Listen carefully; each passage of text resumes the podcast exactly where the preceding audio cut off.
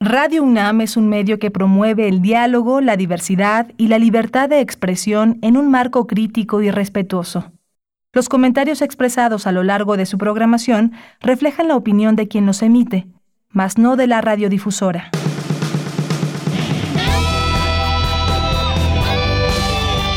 Prisma RU. Relatamos al mundo.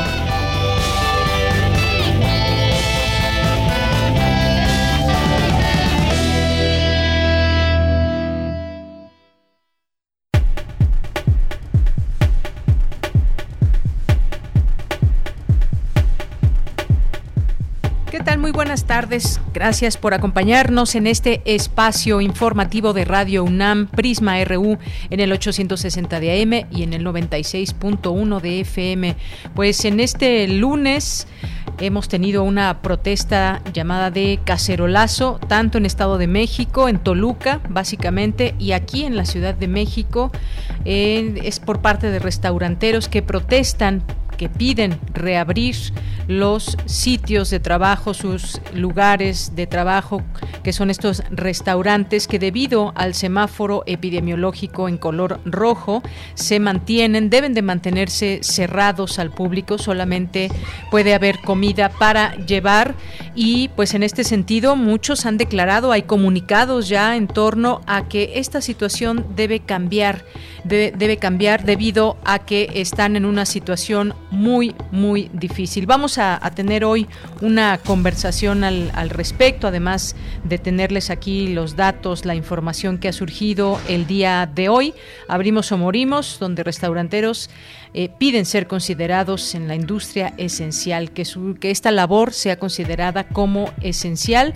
Y vamos a platicar sobre ese tema con el licenciado Jorge Mijares Rincón, que es presidente de la Cámara Nacional de la Industria de Restaurantes y Alimentos Condimentados de la Ciudad de México, la CANIRAC.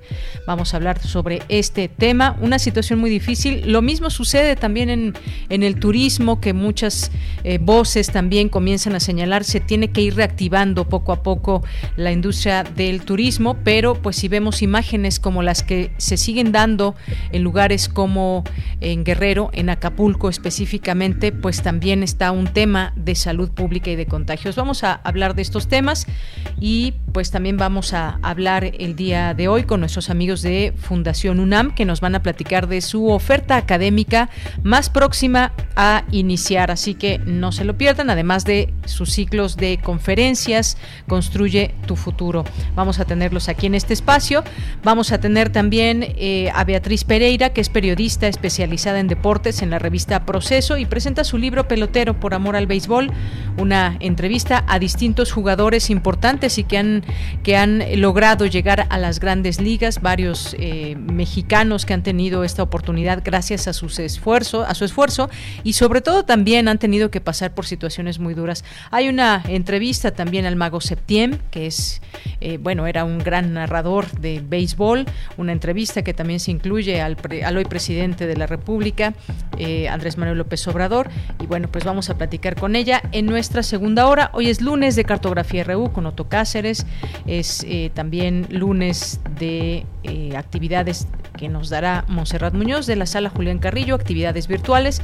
Tendremos cultura con Tamara Quirós, información internacional con Ruth Salazar, información nacional también, así que quédese con nosotros. Un saludo allá a mis compañeros en cabina, en Adolfo Prieto número 133, que hacen posible esta transmisión. Gracias a Socorro Montes en los controles técnicos, a Daniel Olivares en la producción, a Denis Licea en la asistencia. Aquí les saluda en nombre de todo el equipo de Yanira Morán. Gracias por su sintonía. No se olviden de nuestras redes sociales, arroba Prisma RU en Twitter, Prisma RU en Facebook y desde aquí Relatamos al mundo. Relatamos al mundo. Relatamos al mundo.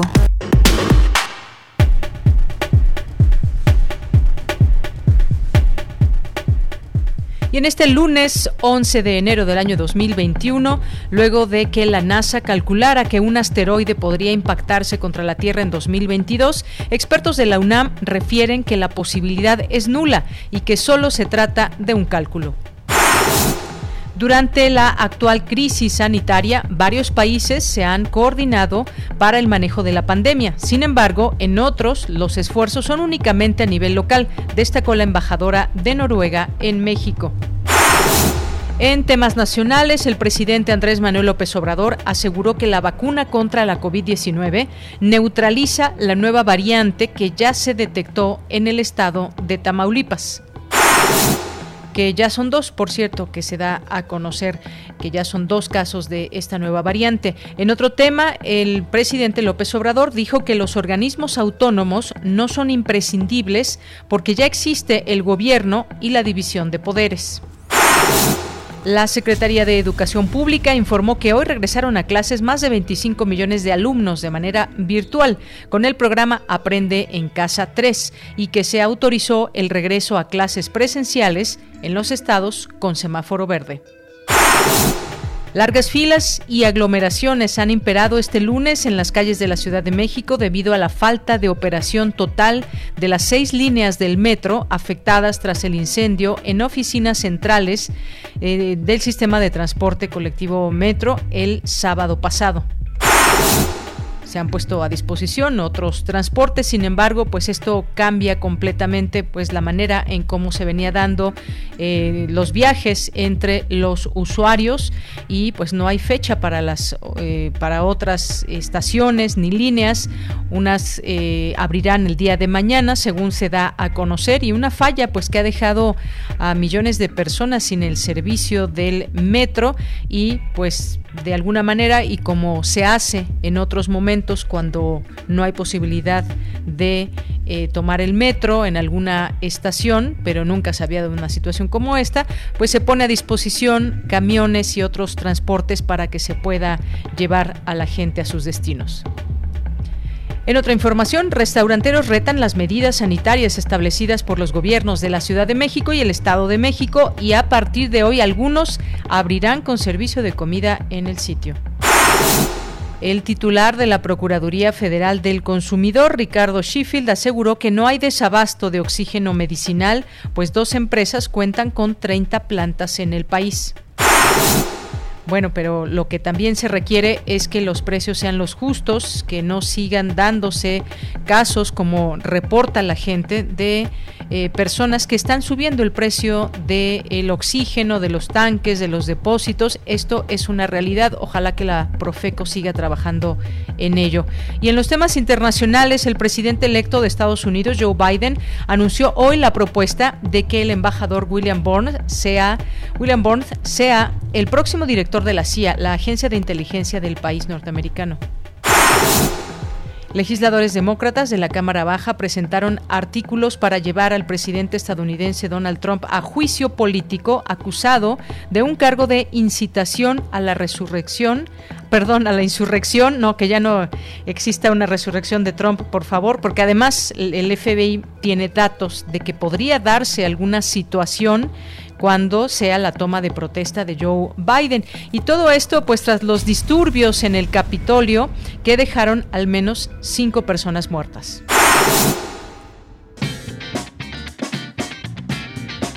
Hoy en la UNAM, ¿qué hacer y a dónde ir?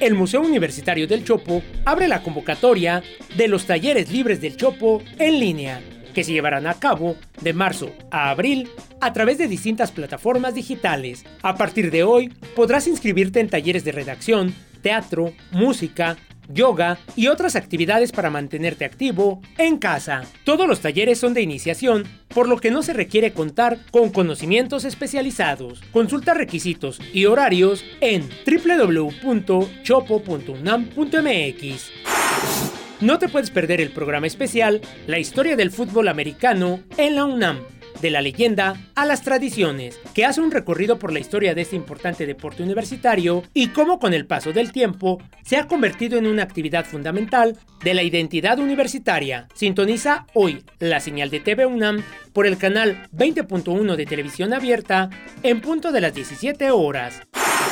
Otra opción que no te puedes perder es la serie Ser mujer en el cine mexicano. La actriz Karina Gidi tiene como invitadas a directoras de cine, productoras, actrices y profesionales del séptimo arte que han logrado destacar en esta industria. Sintoniza hoy la señal de TV UNAM en punto de las 20:30 horas por el canal 20.1 de televisión abierta. Disfruta de la programación universitaria y recuerda, no bajemos la guardia frente a la COVID-19. Evitemos las reuniones y en la medida de lo posible, quédate en casa.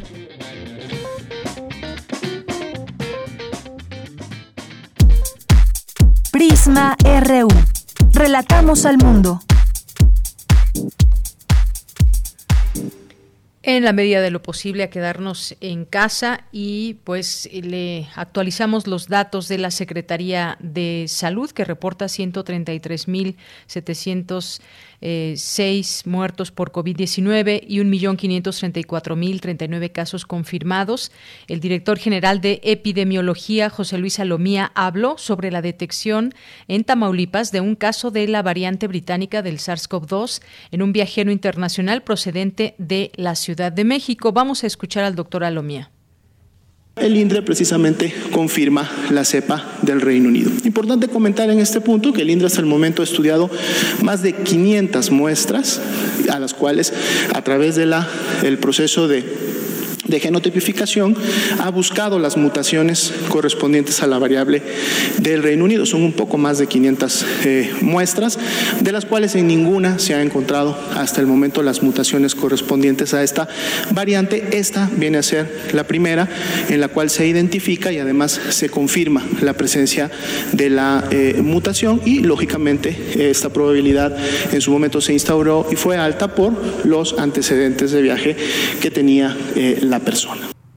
Bien, pues ahí está el doctor Alomía. Y los antecedentes de viaje que tenía esta persona ya analizan también en Tamaulipas a una segunda persona sospechosa de estar contagiada con una nueva variante de COVID-19. Y eh, pues la vacuna, hay que recordar, contra COVID-19, que a partir de mañana llegará cada semana en lotes de más de 430 mil dosis eh, no se debe aplicar a personas que recientemente tuvieron la enfermedad y aún no se recuperan, tampoco a quienes tengan antecedente de alergias graves, eh, es lo que señala la Secretaría de Salud y pues esto a través de un documento con información para el personal encargado de recibirla, quienes están en, esta etapa de vacunación, en esta primera línea, que son los doctores que se encuentran apoyando en todo el país para que eh, atender a todos los enfermos de COVID-19. Continuamos. Prisma RU. Relatamos al mundo.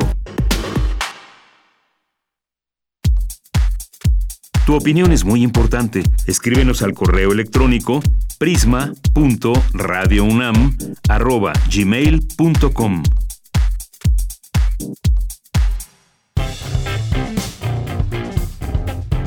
Campus RU Bien, entramos a nuestro campus universitario en este día 11 de enero y es el regreso a clases de más de 30 millones de estudiantes, aproximadamente entre 25 y 30 millones, tanto a distancia como de forma presencial. Eh, de forma presencial. Cuéntanos, Cindy, muy buenas tardes. Bellanira, muy buenas tardes a ti y a todas las personas que están escuchando Prisma RU. Durante la conferencia matutina, Esteban Moctezuma, todavía titular de la Secretaría de Educación Pública, destacó que el aprendizaje continúa y que poco a poco estaremos volviendo a una reapertura de las escuelas en semáforo verde con seguridad. Recordemos que las clases presenciales se reanudaron en Campeche y Chiapas, en donde se establecieron tres filtros de corresponsabilidad, casa, escuela, salón de clases mientras que con un caso confirmado con COVID, la escuela será cerrada durante 15 días. Asimismo, el, secretario explicó los ajustes al programa Aprende en Casa 3 para el regreso a clases ante la pandemia de COVID-19 y detalló que 93% de los maestros respalda la educación a distancia. Vamos a tener dos semanas de reforzamiento de los aprendizajes esperados Después, eh, de acuerdo al Consejo Técnico Escolar, que se realizó tanto el 7 como el 8 de enero, las maestras y los maestros analizaron eh, toda la programación de Aprende en Casa y nos solicitaron la publicación anticipada de los contenidos para que así pueda planear sus actividades cada docente. Eh, se va a dar orientación dentro de los propios programas de televisión a las familias para dar seguimiento a la programación y a los aprendizajes esperados.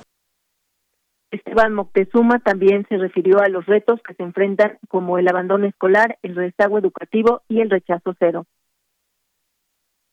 El tema de la atención socioemocional y este es generalizado, no es solamente a niñas y niños, a adolescentes y jóvenes, sino también a madres y padres de familia, también a maestras y maestros, eh, la vacunación en semáforo verde y eh, mejorar la infraestructura y el equipamiento de las escuelas eh, con el programa de la escuela es nuestra que lanzó el señor presidente y que a la fecha ya ha mejorado a 50 mil escuelas en las zonas de mayor eh, marginación en el país. La educación pública ya está equipada para poder trabajar tanto de manera presencial como a distancia. Hay nuevos libros de civismo, ética, nutrición, eh, salud emocional, eh, vida saludable. De ya cabe señalar que el regreso a clases presenciales, presenciales está en estados con semáforo verde y es voluntario para las eh, maestras y los alumnos. Esta es la información. Bien, importante información esta último del regreso a clases presenciales solamente en aquellos estados donde tengan semáforo verde y además con un protocolo muy claro en este sentido y esto que acabas de mencionar que no es de manera obligatoria. Muchas gracias, Cindy. Muy buenas tardes. Muy buenas tardes. Gracias y continuamos. Relatamos al mundo. Relatamos al mundo. Porque tu opinión es importante, síguenos en nuestras redes sociales, en Facebook como Prisma RU y en Twitter como arroba PrismaRU. Bien, es la una de la tarde con 22 minutos. Quiero dar la bienvenida al licenciado Paulo Nava Contreras, que es coordinador responsable y responsable de los proyectos de la oferta educativa de Fundación UNAM. Ya está en la línea telefónica. Gracias por su presencia. Eh, licenciado, muy buenas tardes. Gracias, buenas tardes por el espacio. Gracias. Gracias. Pues preguntarles acerca de esta oferta académica más próxima a iniciar, así como del ciclo de conferencias Construye tu futuro.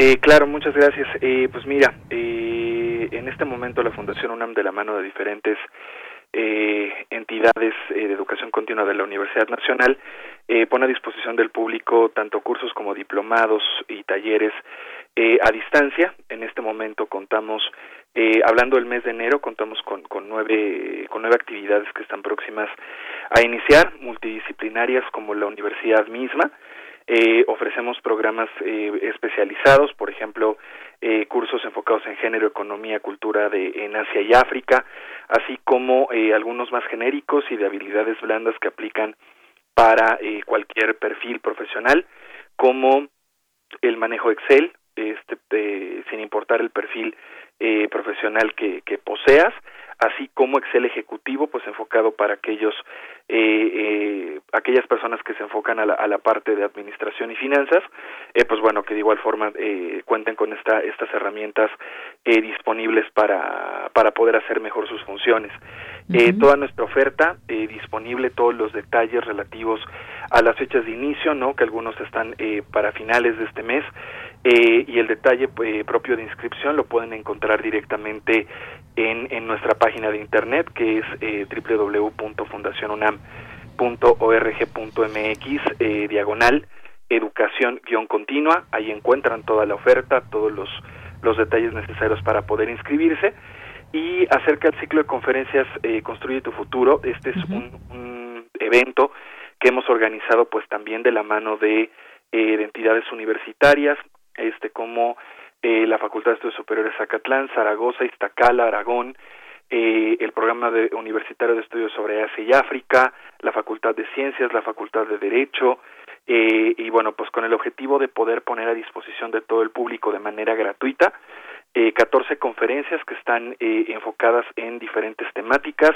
generales y especializadas que van de la mano con los cursos y diplomados que también tenemos a disposición eh, a disposición del público no con la intención de pues darles una probadita de darles a conocer eh, estos programas por medio de estas conferencias que no tienen ningún costo eh, pues para que puedan eh, conocer acerca eh, acerca de estas con un, con un poquito más de profundidad y que bueno también sirva para poder eh, convencerse de formar parte de nuestra plantilla de alumnos.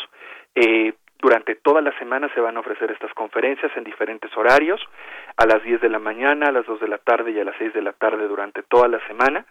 Y eh, como, le, como comentaba, pues no tiene costo. Eh, Las personas se pueden registrar en la siguiente liga, que es eh, bit.ly, diagonal ciclo CTF, que es ciclo construye tu futuro, bit.ly, diagonal ciclo CTF.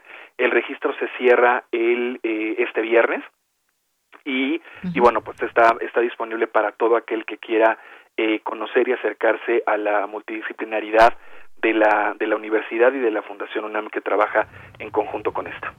Claro que sí, licenciado Paulo. Vamos a compartir esta liga que nos acaba de dar, esta dirección, para que la gente que nos esté escuchando conozca en principio su oferta y se pueda inscribir durante esta semana, el viernes que concluye su registro. Y hay que destacar algo también muy importante, porque Fundación UNAM eh, está en contacto y está en coordinación con distintas dependencias universitarias, la Secretaría de Desarrollo Institucional, eh, facultades y programas universitarios de la UNAM, que organizan justamente este ciclo gratuito de conferencias Construye tu futuro que se llevará a cabo del 18 al 22 de enero y que además se puede eh, estar al tanto de temáticas actuales de interés general de la mano de expertos de distintas facultades. Eso es muy importante porque en estos momentos creo que la información, eh, la información veraz, eh, que sea oportuna y que sea certificada, es muy importante en estos momentos y creo que desde nuestra universidad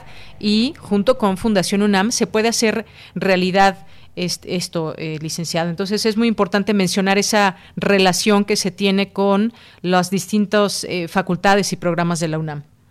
Así es, y bueno, pues como, como bien menciona, la, veracidad de la información, pues qué mejor que, que venga de parte de académicos universitarios pertenecientes a la máxima casa de estudios para poder ponerlo a disposición de todo el público eh, reitero, temáticas específicas, temáticas eh, más genéricas, ¿no? Este, hablo de desde estadística, manejo de ciertos software de programación aplicado a la estadística, eh, procesos penales, eh, eh, este, eh, comunicación en, en, momentos de crisis, eh, imagen profesional. La realidad es que son tópicos completamente distintos entre sí, pero que sabemos que al menos uno de estos 14 tópicos pueden resultar del interés de todo el público que hoy nos escucha a través de su programa. Efectivamente, y también este tema, eh, lo que mencionaba de los cursos, hay, un, hay una variedad de cursos que pueden resultarle interesante a muchas personas, eh, que también pueden consultarlos. Hay un hay curso de fotografía, por ejemplo, y de algunas otras temáticas que ya nos mencionaba, que son variadas estas temáticas y que por supuesto también son cursos que tienen una eh, validez importante y que pues es por parte de nuestra universidad. Así es, exactamente. Aquellas personas que se inscriben, que cursan y que acreditan los criterios de, de, evaluación y de asistencia son objeto de, eh, de, un, de un diploma, en el caso de los diplomados, y de, un, de una constancia, en el caso de los cursos y talleres, que eh, tiene validez oficial emitida por la, la Universidad Nacional a través de las diferentes entidades con eh, las que colaboramos y que pues bueno con toda tranquilidad ellos pueden incluirla dentro de su currículum para poder eh, pues soportar no que, que puede que, que ya tienen estas habilidades adquiridas a partir de, de haberse eh, de haberse inscrito y de haber tomado cualquiera de estas eh, más de 70 actividades que hoy tenemos ofertadas y disponibles para todo el público a, desde enero hasta el, el mes de marzo abril no porque el resto del año no se ofrezcan sino porque pues ahorita todos los programas que tenemos disponibles para todo el público están disponibles eh, tal cual de enero a abril eh, con fechas eh, próximas de inicio eh, en este en este cuatrimestre. Muy bien, y todo esto que nos está compartiendo, licenciado, ya se puede también eh, consultar en su página de Fundación UNAM para que todo la persona, aquella que nos esté escuchando, que esté interesada, pueda elegir el curso, elegir la conferencia, ya todo está en su página. Así es, e incluso si, si desean eh, establecer un contacto más cercano, pues también tenemos eh, ya disponible eh, una página de Facebook que también está ahí encuentran toda la información eh, disponible y detallada y donde pueden establecer comunicación con nosotros para poder resolver dudas puntuales acerca de la inscripción, de los costos y todo lo inherente, hablando de los trámites administrativos. Eh, la encuentran como eh, facebook.com diagonal centros eh, facebook.com diagonal centros funam f de fundación y las siglas de la universidad eh, de igual forma pues disponible eh, todo el tiempo para que ellos puedan encontrar a detalle toda la información que necesitan para poder incorporarse a los programas que ofrecemos en conjunto con las diferentes entidades de la, de la UNAM. Muy bien. Y nosotros, a su vez, como decía, ya estamos compartiendo esta liga para que puedan entrar y conocer de esta, de esta oferta y puedan registrarse. Además, pues licenciado, muchas gracias por estar con nosotros. No sé si quiera agregar algo más. Eh, pues nada, invitarlos eh, a, que, a que nos acompañen en el ciclo de conferencias. Estoy seguro, reitero, que, que al menos una de las temáticas que tenemos disponibles van, eh, van a interesarles. Y pues bueno, este es, reitero, una probadita de lo que de, de los eh, 70 programas que tenemos a su disposición de la mano de la Universidad Nacional, la máxima casa de estudios de nuestro país. Muy bien, pues le agradezco mucho estos minutos aquí en Prisma RU que nos hagan esta oferta tan importante de contenidos, de cursos y de conferencias. Muchísimas gracias. Gracias, buena tarde. Muy buenas tardes, hasta luego. Licenciado Paulo Nava Contreras, coordinador y responsable de los proyectos de la oferta educativa de Fundación UNAM. Prisma RU. Relatamos al mundo.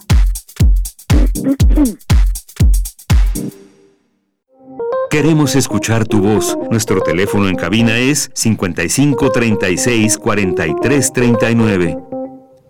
Una de la tarde con 31 minutos. Bien, valdría la pena preguntarnos todos nosotros qué, qué, es, qué se prefiere en esta situación que estamos delicada, grave, semáforo rojo. Eh, los restauranteros quieren abrir, la gente también. Supongo que tiene muchas ganas de ir a estos lugares, pero habrá que entender la situación en la que estamos. Ellos han dicho y han declarado ya abrimos o morimos y hoy han hecho una manifestación aquí en la Ciudad de México y en el Estado de México. Mi compañera Virginia Sánchez ha estado muy atenta a todo lo que ha sucedido en estas horas, en esta mañana con respecto a este tema. ¿Qué tal, Vicky? Te saludo con mucho gusto. Buenas tardes. Hola, ¿qué tal? Yo igualmente, muy buenas tardes a ti, al auditorio de Prisma RU. Así es, pues esta manifestación denominada Cacerolazo, Abrimos o Morimos, convocada por trabajadores de la industria restaurantera, pues tiene como objetivo exigir a las autoridades del gobierno de la Ciudad de México y del Estado de México que establezcan estrategias que permitan la operación de los restaurantes como parte de las actividades esenciales y con ello no tengan que permanecer cerrados en semáforo rojo como actualmente se encuentran ambas entidades. Así también piden la implementación de apoyos económicos para enfrentar la contingencia por la pandemia de COVID-19. Esta movilización inició en la Plaza Seminario en calle Moneda y bueno, su punto de llegada ha sido la Plaza de la Constitución, eh, bueno, donde ahí pues se han manifestado algunos de estos integrantes, estos manifestantes. Eh, en un comunicado de prensa, la Confederación de Cámaras Industriales de los Estados Unidos Mexicanos, con CAMIN, Destacó los impactos que ha recibido el ramo restaurantero y que abarca, dice, a clientes, trabajadores, proveedores, arrendadores y bancos. Este comunicado señala que se han establecido políticas diferenciadas donde este sector ha podido funcionar con menor alteración en los estados con semáforo verde, amarillo o naranja, e inclusive precisa el comunicado en algunos donde se encuentra el semáforo rojo como Morelos, donde se lograron acuerdos para que no se contrapongan las medidas sanitarias o la operación restaurantera. Y bueno, durante la marcha, Daniel Pérez, dueño de un local de audio y video en el centro histórico, detalló que de abril a mayo se cerraron los comercios, después hubo una reapertura en junio y julio para trabajar cada tercer día, después se restableció, se habló totalmente en octubre y noviembre, y el 19 de diciembre se volvieron a suspender las actividades, por lo que señaló, el giro comercial ha sido el más afectado y ante lo cual tienen que ver cómo, cómo abrir, pero garantizando las medidas de seguridad. Escuchemos qué dijo este, este comerciante. Realmente, de, de, hecho, nuestro giro es el más castigado porque es para eventos masivos, fiestas, bares, restaurantes. ¿Tienen gastos pendientes, renta? ¿Qué es lo que La verdad es que ya no aguantamos. Tenemos gastos de nómina que tenemos que estarlos pagando desde, desde marzo del año pasado. Este año, eh, lo que va de este, renta, luz, teléfono, impuestos y compromisos que tenemos con los bancos. Y bueno, ante el anuncio que hicieron alrededor de 600 restauranteros en un desplegado de que abrirán con las respectivas medidas, la jefa de gobierno capitalino Claudia Sheinbaum esta mañana en la conferencia de prensa que hace habitualmente advirtió que en caso de que algunos restaurantes abran, pues habrá apercibimientos, sanciones como suspensión de actividades o multas, por lo que hizo el llamado a mantener las medidas sanitarias para disminuir contagios en la Ciudad de México, pues dijo, esto no es un tema de una política aislada, sino cumplir el objetivo de disminuir el número de hospitalizaciones graves. Escuchemos a la jefa de gobierno capital. Hemos dicho, y además no es un dicho de la jefa de gobierno, sino sencillamente una difusión de lo que dicen los artículos científicos, que el mayor número de contagios se da en lugares cerrados donde no se usa cubrebocas, y se pierde la sana distancia. Esto está demostrado, por eso hablamos de las fiestas, de las reuniones familiares y particularmente de algunos establecimientos como los restaurantes. Eh, no es algo que solo haga la Ciudad de México, sino se hace en otros lugares del mundo y también evidentemente quisiéramos no hacerlo, pero estamos tomando una serie de políticas para disminuir contagios en la ciudad y evitar que sigan llegando personas graves a los hospitales de la ciudad. De ella, pues este es el reporte sobre esta manifestación del día de hoy, Cacerolazo, abrimos o morimos. Pues sí, muchas gracias Vicky por esta información y ahí este desafío ante la situación que vivimos. Por una parte, pues están en una exigencia que se entiende completamente, se requiere trabajo, se requiere pues eh, salir adelante en el tema económico, pero por otra parte está el tema de la salud. Muchas gracias Vicky. Gracias a ti, de ya hasta mañana. Hasta mañana, muy buenas tardes. Y continuamos con la información porque seguiremos en este tema y vamos en un momento a eh, vamos en un momento a charlar con el licenciado Jorge Mijares. Prisma RU. Relatamos al mundo. Tu opinión es muy importante. Escríbenos al correo electrónico prisma.radiounam@gmail.com.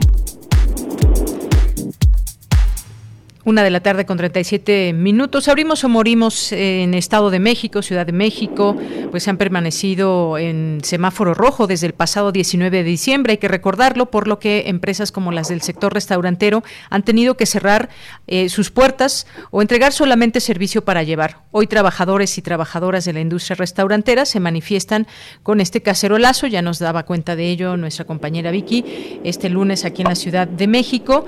Y pues ya tenemos en la línea telefónica.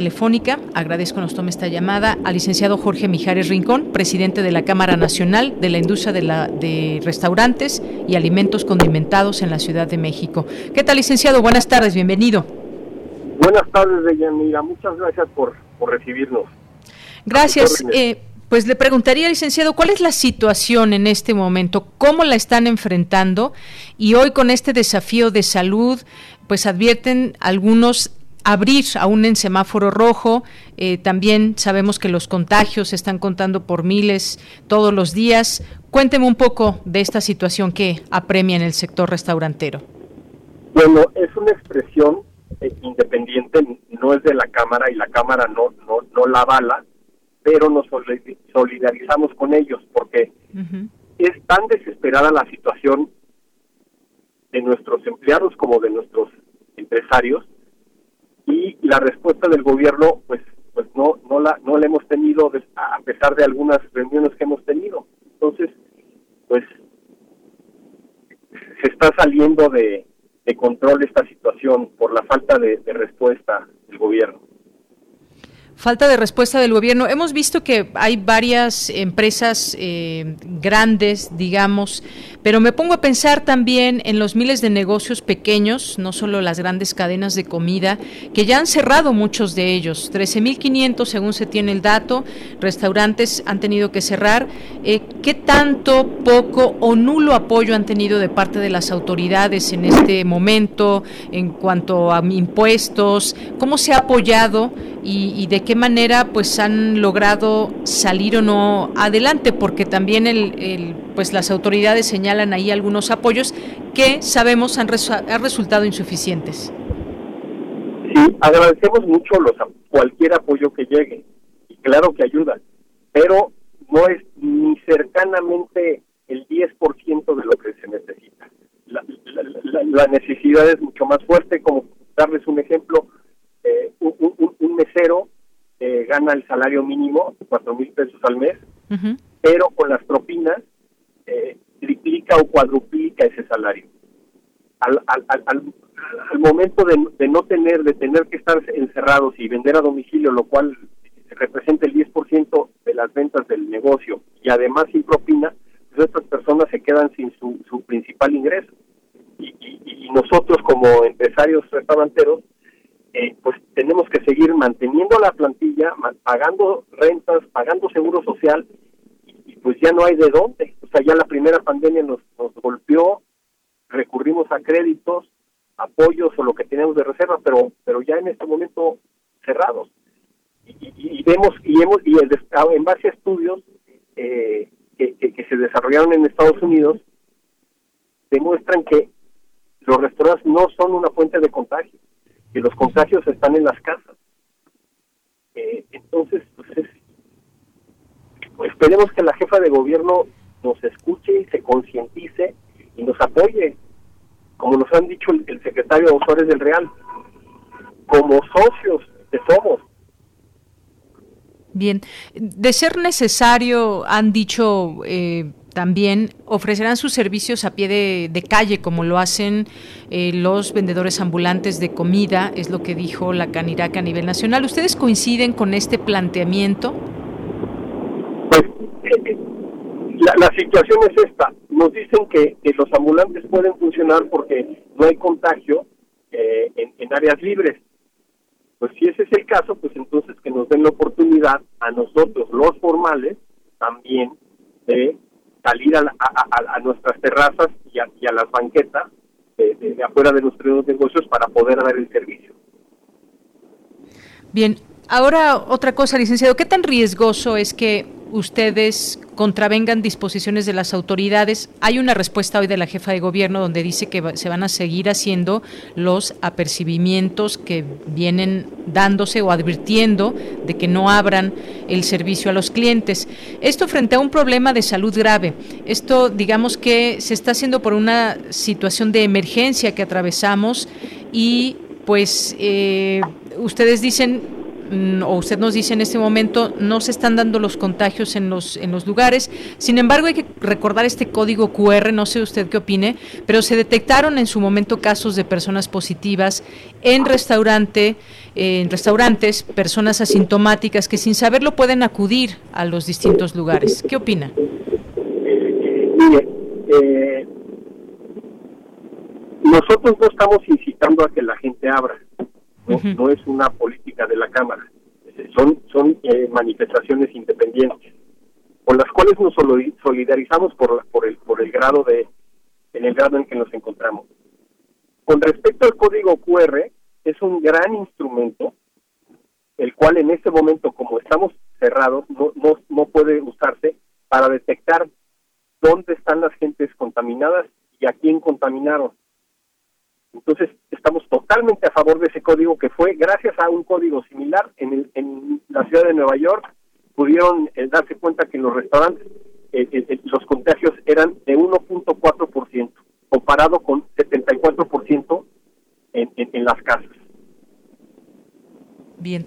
En, en, este sentido, ¿cuál sería una propuesta que ustedes destacarían, digamos, como una especie de pliego petitorio para la autoridad en la Ciudad de México, en el Estado de México, eh, digo, en el caso de usted estamos hablando de la Ciudad de México, ¿cuál sería esa propuesta? ¿Que se abran los lugares, que se continúe con los protocolos aún en semáforo rojo? ¿Esa sería la propuesta o qué es lo que proponen en este momento? Sí, mire, eh, nosotros eh, ya le hicimos llegar desde el jueves pasado a, a, la jefa de gobierno nuestro, nuestras peticiones las cuales van totalmente este, en línea con los con los este, códigos sanitarios eh, en, en, varios estados del país en semáforo rojo están dejando funcionar a, los restaurantes sin absolutamente ningún problema no no están eh, incrementando los contagios porque están abiertos los restaurantes.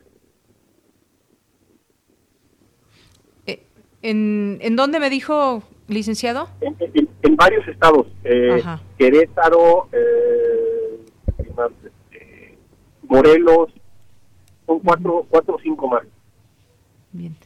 Eh, en este sentido, ¿hay la posibilidad de que, de, que exista la comida para llevar en todos los sitios, en los restaurantes?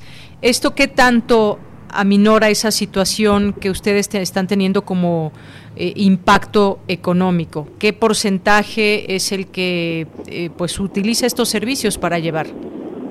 Mire, eh, hay, negocios que funcionan para llevar, como son los, los de pistas, los chinos y los japoneses, por ejemplo. Ellos, pues, obviamente se van a ver muy poco afectados. Pero un restaurante normal, eh, en, en, esta situación está vendiendo entre el 10 y el 15% de lo que vendía antes. Para llegar a un punto de equilibrio, manteniendo los, los, los gastos, mínimo debería de estar vendiendo el 60%.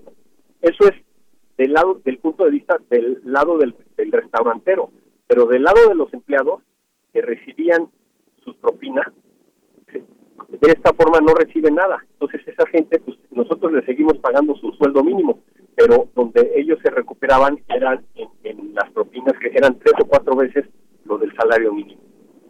¿Y cómo ha sido, licenciado, todo este tema también de la comida para llevar a través de aplicaciones, de Uber, de Didi, de algunas otras?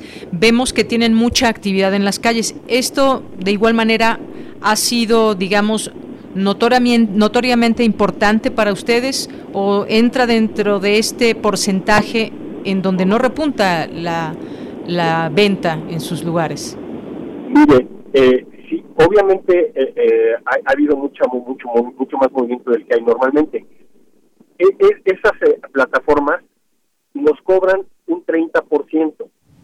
Hoy, afortunadamente, la jefa de gobierno en, en, esa situación lo consideró y parece que van a, dar una resolución al respecto para que nos bajen ese 30% a un 15%. ¿Eso, ¿Eso sería de gran apoyo? Pues imagínese, buenísimo para nosotros. con todo y todo no, no, no, no, no, la, no la acabamos de librar, porque deberíamos estar vendiendo el 60%, no el 10 o 15 que estamos vendiendo, pero si de todos modos, si nos bajan este, el, porcentaje que nos cobran las, plataformas de delivery, todo ese dinero nos ayuda a pagar sueldos y gas, etcétera. Claro. ¿A partir de cuándo se daría esta disminución en ese porcentaje? No, no, no, todavía no, nada más, ya hoy, hoy anunció la jefa de gobierno que, lo va a considerar, pero todavía no, no, no sabemos. Todavía no es un hecho. No es un hecho. Muy bien. Bueno, pues sí es una situación que quisimos y queremos conocer de primera mano eh, de los restauranteros, de estas cámaras que se están organizando y que han salido algunos comunicados para explicar en principio cuál es la situación que apremia, que exista una empatía, pero sobre todo yo creo una, una eh, pues una posibilidad de entablar un diálogo directo con las autoridades y que todos entendamos como sociedad del lado del que ustedes están, como consumidores, como autoridades, que esto tiene que venir de la solución de todos. Me parece que eh, esto es importante señalarlo. Y por último le preguntaría, eh, cuando estas semanas en que estuvieron abiertos los eh, lugares, ¿Qué tanto se lograron, digamos, eh, recuperar en esas, en esas semanas? Fue claramente muy importante, eh, aunque tuvimos que reducir gastos, pero de esa forma estábamos llegando a, entre 40 y 60% de los ingresos anteriores. Con eso estamos, eh, con eso estamos sobreviviendo, nos podemos seguir aguantando lo que dure esta pandemia, porque no pensé, no pensamos que esto se va a acabar eh, terminando el mes. Este es algo con lo, algo con lo que vamos a tener que convivir cuatro, cinco, seis meses.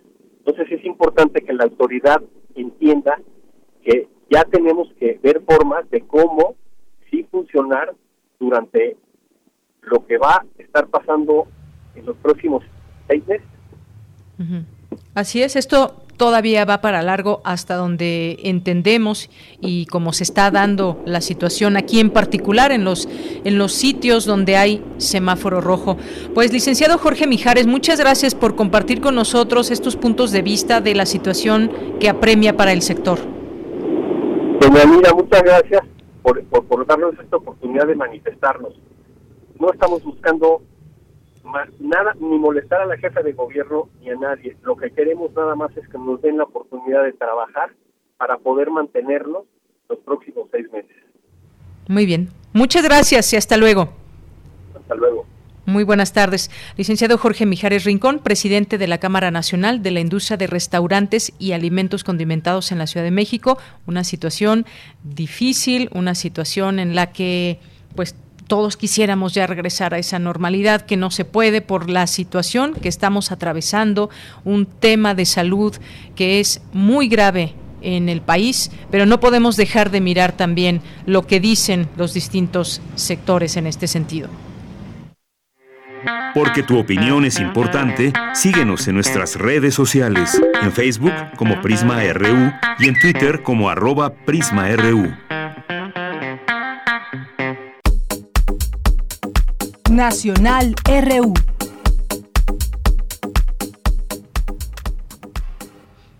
Bien, pues en los temas nacionales y que además todo esto deriva también de estarnos observando eh, como países en todo el mundo. Hubo una declaración eh, muy reciente de, de la primer ministro de, de Alemania, Angela Merkel, donde dice que se viene la fase más dura para la pandemia en Europa y como sabemos, algunos países pues están eh, con toque de queda, como en el caso de Francia, que se extiende, eh, Bélgica también está superando cifras, eh, Inglaterra, como sabemos también, hay distintos sitios que han implementado medidas drásticas en este sentido. Observar el mundo es importante, ver lo que está pasando el caso de Japón, por ejemplo, detecta una nueva variante de coronavirus. Es distinta, dicen, a la británica y a la sudafricana. Y hay que estar también muy atentos de estos temas porque no se ha, no se ha comprobado que estas variantes puedan ser eh, más letales. Eso es importante mencionarlo.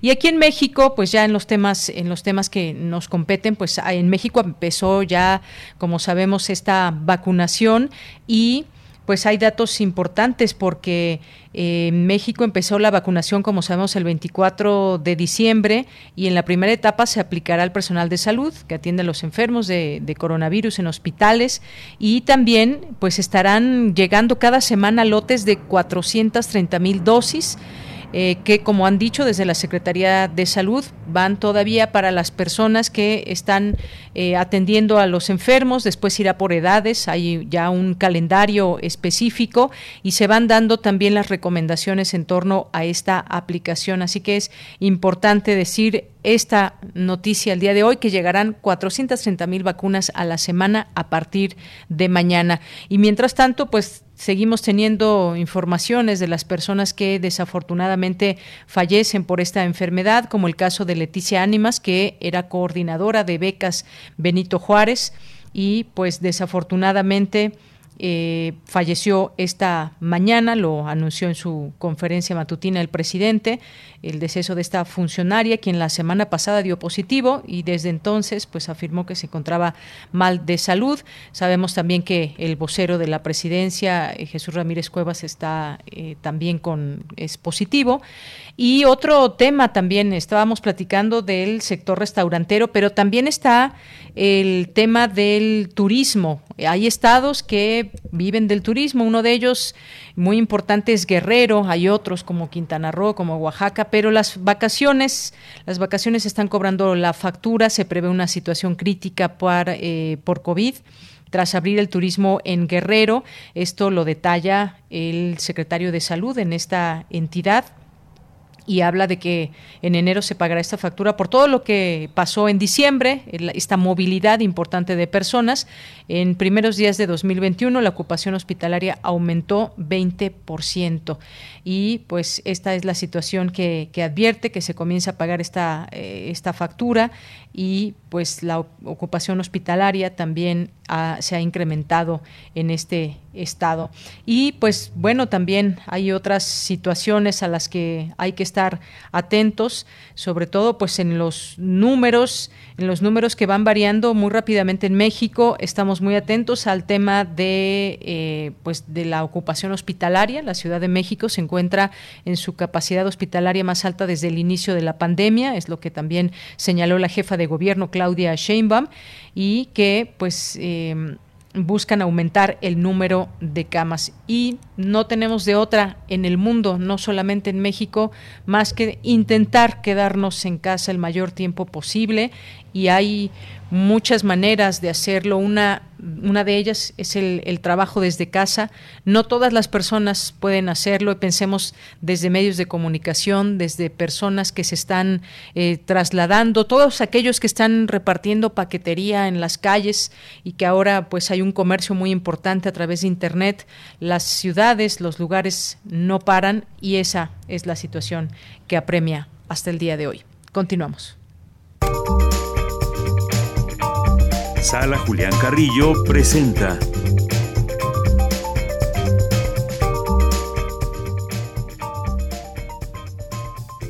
Saludo con mucho gusto a Montserrat Muñoz, que ya está en la línea telefónica. Monse, ¿cómo estás? Muy buenas tardes. Hola, ¿qué tal? De Yanira, equipo de Prisma RU, a toda la producción, ahí en cabina, donde estén, por supuesto, a todos nuestros radioescuchas, cibernautas, asistentes virtuales a la sala Julián Carrillo, la radio sigue viva, estamos juntos haciendo comunidad y pues seguimos sirviendo a ustedes para y por las artes a través de cursos, eh, también ya pronto vamos a iniciar la programación completa digital en el Facebook de la sala Julián Carrillo sobre las actividades que ustedes pues también nos han pedido, que ya conocen, que son una tradición eh, de Radio Universidad en su cartelera cultural y que serán todavía porque persistiremos y bueno, pues justo hoy recibí, por ejemplo, una noticia de un amigo enfermero, eh, ligándolo con la, con la temática antes de que entrara esta sección, que me dijo que ya se vacunó y que lo único que quiere hacer es tocar la guitarra y pues que cuando se pueda volver a un concierto en la radio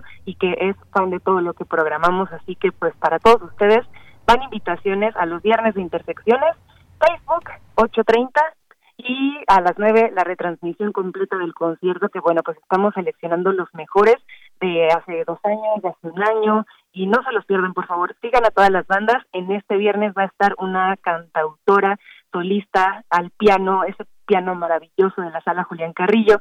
Ella es Elena Sánchez Soto con su proyecto solista Elena San y de verdad les va a hacer una compañía hermosa este viernes. Y por supuesto el curso Voz to Voz donde se aprende a través de la enorme y maravillosa profesora Elena de Aro a modular la voz, a tener discursos, escritos, guiones de radio, cómo podemos hablar en un público, ya sea digital, que tengan alguna conferencia, que vendan algo, que quieran emprender. Para ustedes es este curso. Les vamos a dejar el correo electrónico, así que sean prestos y también síganos en Twitter. Ahorita les pongo la información para que Prisma RU lo retuitee y es cursos runam arroba gmail.com. Cuídense mucho, por favor, quédense en casa, celebren todo esfuerzo que sea digno para estar y convivir y seguir y pues para seguir sonando de Yanira. Claro que sí, Monse, muchísimas gracias y pues te mandamos un gran abrazo y también pues para sobre todo ya estás ya estás próxima a un año más de vida, así que te mandamos una felicitación adelantada. Ay, muchas gracias. 13 de enero, el 13 de la suerte, vamos a hacer un experimento. Yo sé que todos ustedes pueden darme un regalo. Les voy a pedir que ese día entiendan una veladora y que con luz y con buenos pensamientos eh, pidan un deseo y pues ese va a ser mi regalo también para todos ustedes. Muy bien, pues ahí lo tomamos en cuenta. Muchísimas gracias, Monse. Te mandamos un abrazo. Gracias a todos, abrazo sonoro. Un abrazote para ti. Gracias, Montserrat Muñoz. Y bueno, pues ahora nos vamos a escuchar un material que nos dejó Margarita Castillo y lo vamos a escuchar ahorita antes para irnos al corte. Adelante.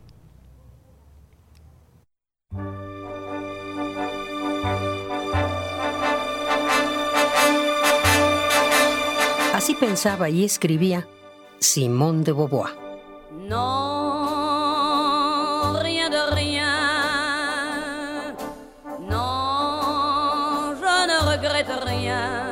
Mediante el trabajo, ha sido como la mujer ha podido franquear la distancia que la separa del hombre.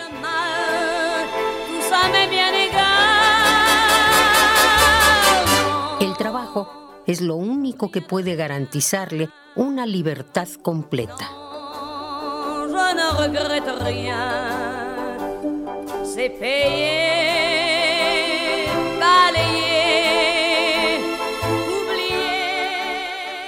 Solo después de que las mujeres empiezan a sentirse en esta tierra como en su casa, es que se puede ver aparecer una Rosa Luxemburgo, una Madame Curie. Ellas demuestran deslumbrantemente que no es la inferioridad de las mujeres lo que ha determinado su insignificancia. La familia es un nido de perversiones.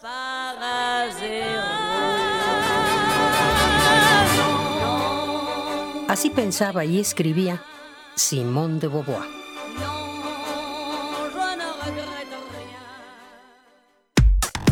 Relatamos al mundo. Relatamos al mundo. Ya inició el proceso electoral 2020-2021. Y en el Tribunal Electoral de la Ciudad de México protegemos tus derechos político-electorales respetando todas las medidas de seguridad sanitaria. Con el fin de brindarte la atención que mereces de forma segura, habilitamos la modalidad a distancia. Llama al 55 53 40 4600. En caso de que nos visites, te invitaremos a seguir los protocolos de salud. Tribunal Electoral de la Ciudad de México, garantizando justicia en tu elección. Para la elección más grande de la historia, todas y todos nos estamos preparando. Aplicando las medidas sanitarias, pero también con nuestra INE vigente. Por eso, si tramitaste tu INE en el año 2019 y aún no la recoges, debes ir por ella antes del 28 de febrero. Si no lo haces, por ley será destruida. No podrás identificarte ni votar el próximo 6 de junio. Infórmate en INE.mx o en INETEL al 804-33-2000. En 2021, tu voto sale y vale. Contamos todas, contamos todos. INE. Lo social, lo político, lo económico, lo cultural son fenómenos que nos competen a todas y a todos. Nada debe sernos impuesto, porque tenemos una voz, una opinión, tenemos derecho a debate. Analiza lo que sucede en la sociedad en compañía de universitarios, juristas, especialistas y activistas. Con Diego Guerrero, los martes a las 16 horas por Radio UNAM. Expresarnos es nuestro derecho. Radio, UNAM, Experiencia, sonora. Hemos estado en semáforo rojo casi todo el año. Y aunque sabemos que ha sido un año lleno de problemas y retos, es momento de seguir adelante. En RSP nos identificamos con las mexicanas y los mexicanos que siempre tienen el semáforo verde para ingeniárselas y salir adelante. Nosotros somos una red ciudadana progresista que como a ti, nada nos detendrá para llevar a México adelante. RSP Súmate a la red progresista y vamos juntos adelante. Entra a redes sociales progresistas.org. Somos la nueva fuerza política de México. Llegamos para impulsar la fuerza de las y los jóvenes, la fuerza de las mujeres y la igualdad, la fuerza del medio ambiente. No somos ni de izquierda ni de derecha, somos centro progresistas somos el partido de la fuerza de miles de mexicanas y mexicanos, como tú y como yo. No venimos a pelear, sino a construir con fuerza. Súmate y lograremos con fuerza un México que es más grande que sus problemas. Fuerza por México, el partido fuerte de México.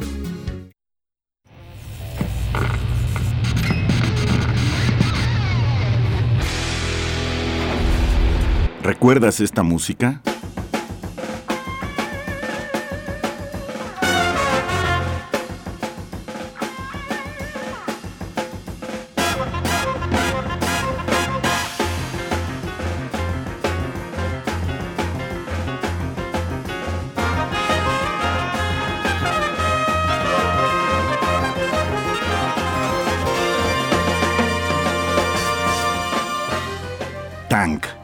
Emerson Lake and Palmer, 1977.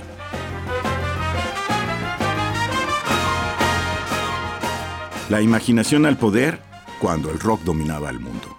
Todos los viernes a las 18.45 horas por esta estación. 96.1 de FM. Radio UNAM, Experiencia Sonora.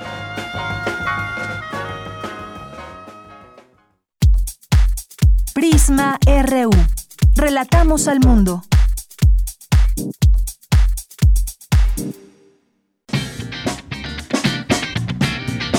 Mañana en la UNAM, ¿qué hacer y a dónde ir? El Museo Universitario del Chopo te invita a disfrutar de la muestra virtual Vándalas, gráfica feminista chilena callejera, bajo la curaduría del artista Mariela González Casanova esta muestra busca dar cuenta de la explosión política y creativa urbana de mujeres feministas en la protesta social callejera en Chile, cuyo lenguaje expresivo y gráfico se ha nutrido fundamentalmente de la serigrafía para la impresión de carteles, en los cuales se denuncia la desigualdad que viven las mujeres, la educación sexista y la violencia de género en Chile y en todo el mundo. Disfruta de esta muestra virtual que se encuentra disponible en el sitio oficial del Museo Universitario del Chopo. Recuerda que aún puedes inscribirte al taller Voz tu Voz, que será impartido por Elena de Aro del 6 de febrero al 27 de marzo. En este taller práctico aprenderás todo lo relacionado a la locución, lectura e interpretación de textos en voz. Para mayores informes e inscripciones, envía un correo a cursosrunam.gmail.com Si durante esta contingencia sanitaria has experimentado estrés, ansiedad, enojo, tristeza o miedo, no estás solo. Las Facultades de Medicina y Psicología de la UNAM, en colaboración con la Secretaría de Salud, han habilitado el sitio web www.misalud.unam.mx diagonal COVID-19, donde podrás realizar un cuestionario para evaluar riesgos a tu salud mental. Además, tendrás a la mano infografías, videos de habilidades y cursos a distancia de autocuidado.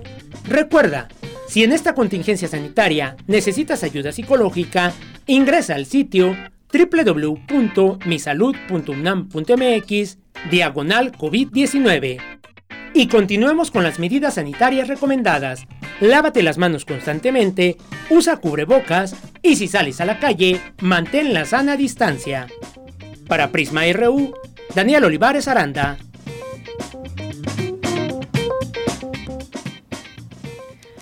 Una de la tarde con siete minutos. Muchas gracias por continuar con nosotros en esta segunda hora de Prisma RU en nuestras frecuencias 96.1 de FM y 860 de AM, además de www.radio.unam.mx y en su teléfono Radio UNAM en vivo, ahí también nos pueden escuchar.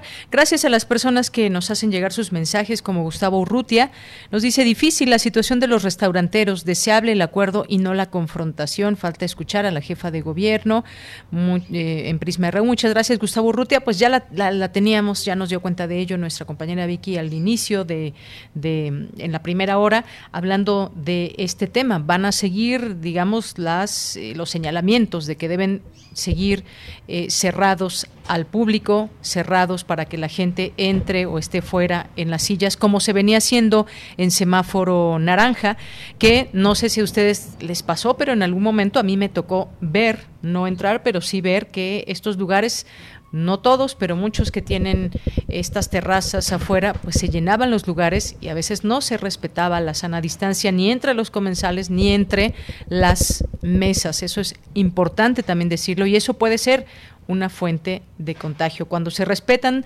todos los protocolos, puede ser una situación distinta.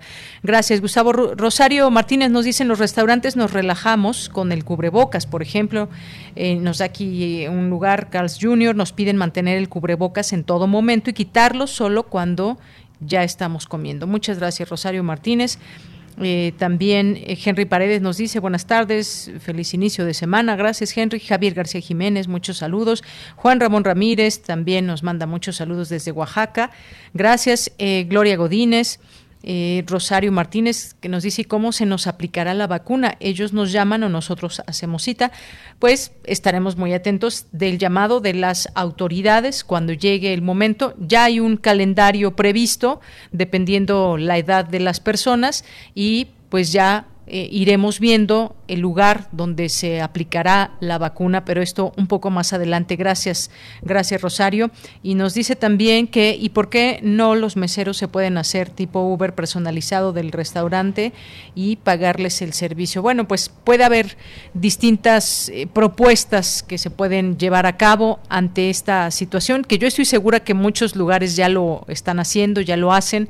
Afortunadamente, y lo digo así, vemos sitios donde hay fila para llevar, guardando la sana distancia, y no dejan caer a los restaurantes o que no son de grandes cadenas, que son pequeños restaurantes que de eso viven y sus empleados, y hay una situación delicada, pero creo que se puede salir adelante si todos colaboramos. Armando Aguirre también manda muchos saludos, muchas gracias para ti, nos dice solidaridad a los restauranteros, pienso que el gobierno de la ciudad está siendo insensible con la falta de previsión a las problemáticas de la capital a raíz de la pandemia Gracias por el comentario. También nos dice, pero también ha reducido la cantidad de gente que asistía a los restaurantes, nos dice Rosario, y que allá en el Estado de México los restaurantes están abiertos solo para llevar o entrega a domicilio y también están en semáforo rojo. Pues sí, efectivamente, igual que en la Ciudad de México. César Soto, también muchas gracias aquí por el comentario, el impeachment en Estados Unidos quizás ocurra, pues ya, ya veremos ahí qué, qué sucede también. Alma Rosa Luna, muchas gracias. Santiago Luis Enrique Castillo Pérez, Karina, Carlos Ríos, Guerrero, muchas gracias, Jorge Fra, Mario Navarrete, también dice aquí eh, pendientes de la segunda parte del maestro Otto en el programa Prisma RU. Sí, en un momento estará aquí con nosotros. David Castillo Pérez, también muchos, muchos saludos. Eh, Jean-François Charrier también, que siempre nos escucha. Muchas gracias. Y pues a todos ustedes que se van sumando, aquí estamos leyéndolos con muchísimo gusto. Dice, solo faltan 30 minutos para escuchar Prisma RU. Bueno, eso nos escribe antes del inicio del programa Mario Navarrete, ya casi con la mesa puesta aquí en este día. Muchas gracias. Eh, Maricruz Amora, también Oralia Ramírez, Rebeca Vega, Muchas gracias a todos ustedes. Los leemos con mucho gusto, con mucho cariño. Javier García Jiménez también ya apareció por aquí en el Twitter. Recuerden que también estamos en Facebook como Prisma RU. Y nos vamos a la información. En diversos países el manejo de la pandemia no es coordinado a nivel internacional, señaló embajadora de Noruega en México. La información con Cristina Godínez. Hola, ¿qué tal, Deyanira? Un saludo para ti, para el auditorio de Prisma RU. Como parte del ciclo Conversaciones desde la Diplomacia Europea, que organiza la Facultad de Ciencias Políticas y Sociales de la UNAM, la embajadora del Reino de Noruega en México, Ruth Kruger Giverin, habló de la diplomacia en tiempos de pandemia. La embajadora dijo que en estos momentos en donde se debería observar un esfuerzo internacional y el triunfo del multilateralismo, la realidad es que en muchos países predominan las estrategias locales. La realidad es que sí estamos coordinándonos y apoyando esfuerzos, digamos, transfronterizos para hacer frente a la pandemia. Pero al mismo tiempo, hemos visto también muchos ejemplos en donde el manejo mismo de la pandemia no ha sido coordinado a nivel internacional, sino ha sido un tema que se maneja de manera nacional y con medidas muy distintas entre países. En este sentido, señaló que la falta de coordinación internacional ha afectado en ámbitos como el comercio y la cooperación internacional. Me parece muy interesante observar los límites de la cooperación internacional cuando se trata de intereses fundamentales de los países en cuestiones de salud de sus ciudadanos. El coronavirus es el mismo en todo el mundo pero cada país, de acuerdo a sus alcances, ha lidiado con la crisis de manera individual. Aunque esto sea la realidad que vivimos, no podemos quitar el dedo del renglón y debemos seguir fortaleciendo la cooperación internacional en los meses y años que siguen para resolver el cómo proteger a los más vulnerables. La diplomática expresó que desde hace casi un año los retos a los que se han enfrentado han sido grandes y de consecuencias importantes para el mundo, ya que desde sus trincheras se han tenido que hacer de las herramientas necesarias para no parar la intensidad del trabajo diplomático. De Yanira, este es el reporte. Buenas tardes. Gracias, Cristina. Muy buenas tardes. Bueno, y antes de pasar a la siguiente información de mi compañera Dulce García, eh, también pues informarles, a partir de mañana, mañana 12, martes 12 de enero a las 5 de la mañana, se restablecerá el servicio de las líneas 4, 5 y 6 del sistema de transporte colectivo Metro. Decíamos eh, al inicio del programa, pues todas las consecuencias que trae el hecho de que no estén abiertas varias líneas y todas sus estaciones, pero mañana se abrirá el servicio de las líneas 4, 5 y 6. De las demás, pues hasta nuevo aviso y estaremos ahí atentos y pendientes a este tema. Por lo pronto, pues bueno, mientras tanto, nos vamos a las breves internacionales con Ruth Salazar. Internacional RU. El equipo de expertos de la Organización Mundial de la Salud, encargado de investigar los orígenes del virus SARS-CoV-2, llegará a China el próximo jueves 14 de enero, después de que ambas partes superaran los problemas de acceso al país asiático para esta misión. Las próximas semanas serán aún más duras, advirtió la canciller alemana Angela Merkel, cuando el país europeo ha superado la barrera de los 40.000 muertos como consecuencia de la pandemia. El virus avanza a gran velocidad en toda Europa y, aunque Alemania se desempeñó mejor que la mayoría de los países durante la primera ola, en esta segunda sufre un duro embate.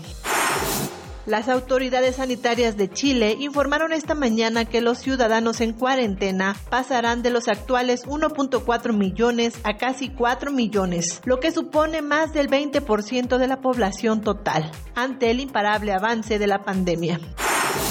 Por su parte, el mandatario de Venezuela, Nicolás Maduro, anunció que reforzarán las medidas adoptadas para frenar la COVID-19 ante un aumento de casos preocupante tras la flexibilización de la cuarentena adoptada en diciembre pasado. La oposición demócrata en la Cámara de Representantes estadounidense inició este lunes el proceso para un segundo juicio político al presidente saliente Donald Trump, al presentar formalmente el cargo del que le acusan, el de incitar una insurrección, por su responsabilidad en el asalto al Capitolio. La paz en Nagorno-Karabaj debe ser permanente. Con este propósito se han reunido en el Kremlin el presidente ruso Vladimir Putin con su homólogo azerbaiyano Ilham Aliyev y con el primer ministro armenio Nikol Pashinyan. Es la primera vez que se reúnen desde el alto al fuego que puso fin a 44 días de guerra entre ambas naciones. El secretario de Estado de Estados Unidos, Mike Pompeo, anunció que el Departamento de Estado notificará al Congreso su intención de clasificar el movimiento Houthi de Yemen como una organización terrorista extranjera a escala mundial. El volcán de fuego, ubicado a unos 50 kilómetros al oeste de la capital de Guatemala, registra este lunes hasta 12 explosiones por hora y lanza partículas de ceniza a varios poblados cercanos, informaron autoridades locales de protección civil.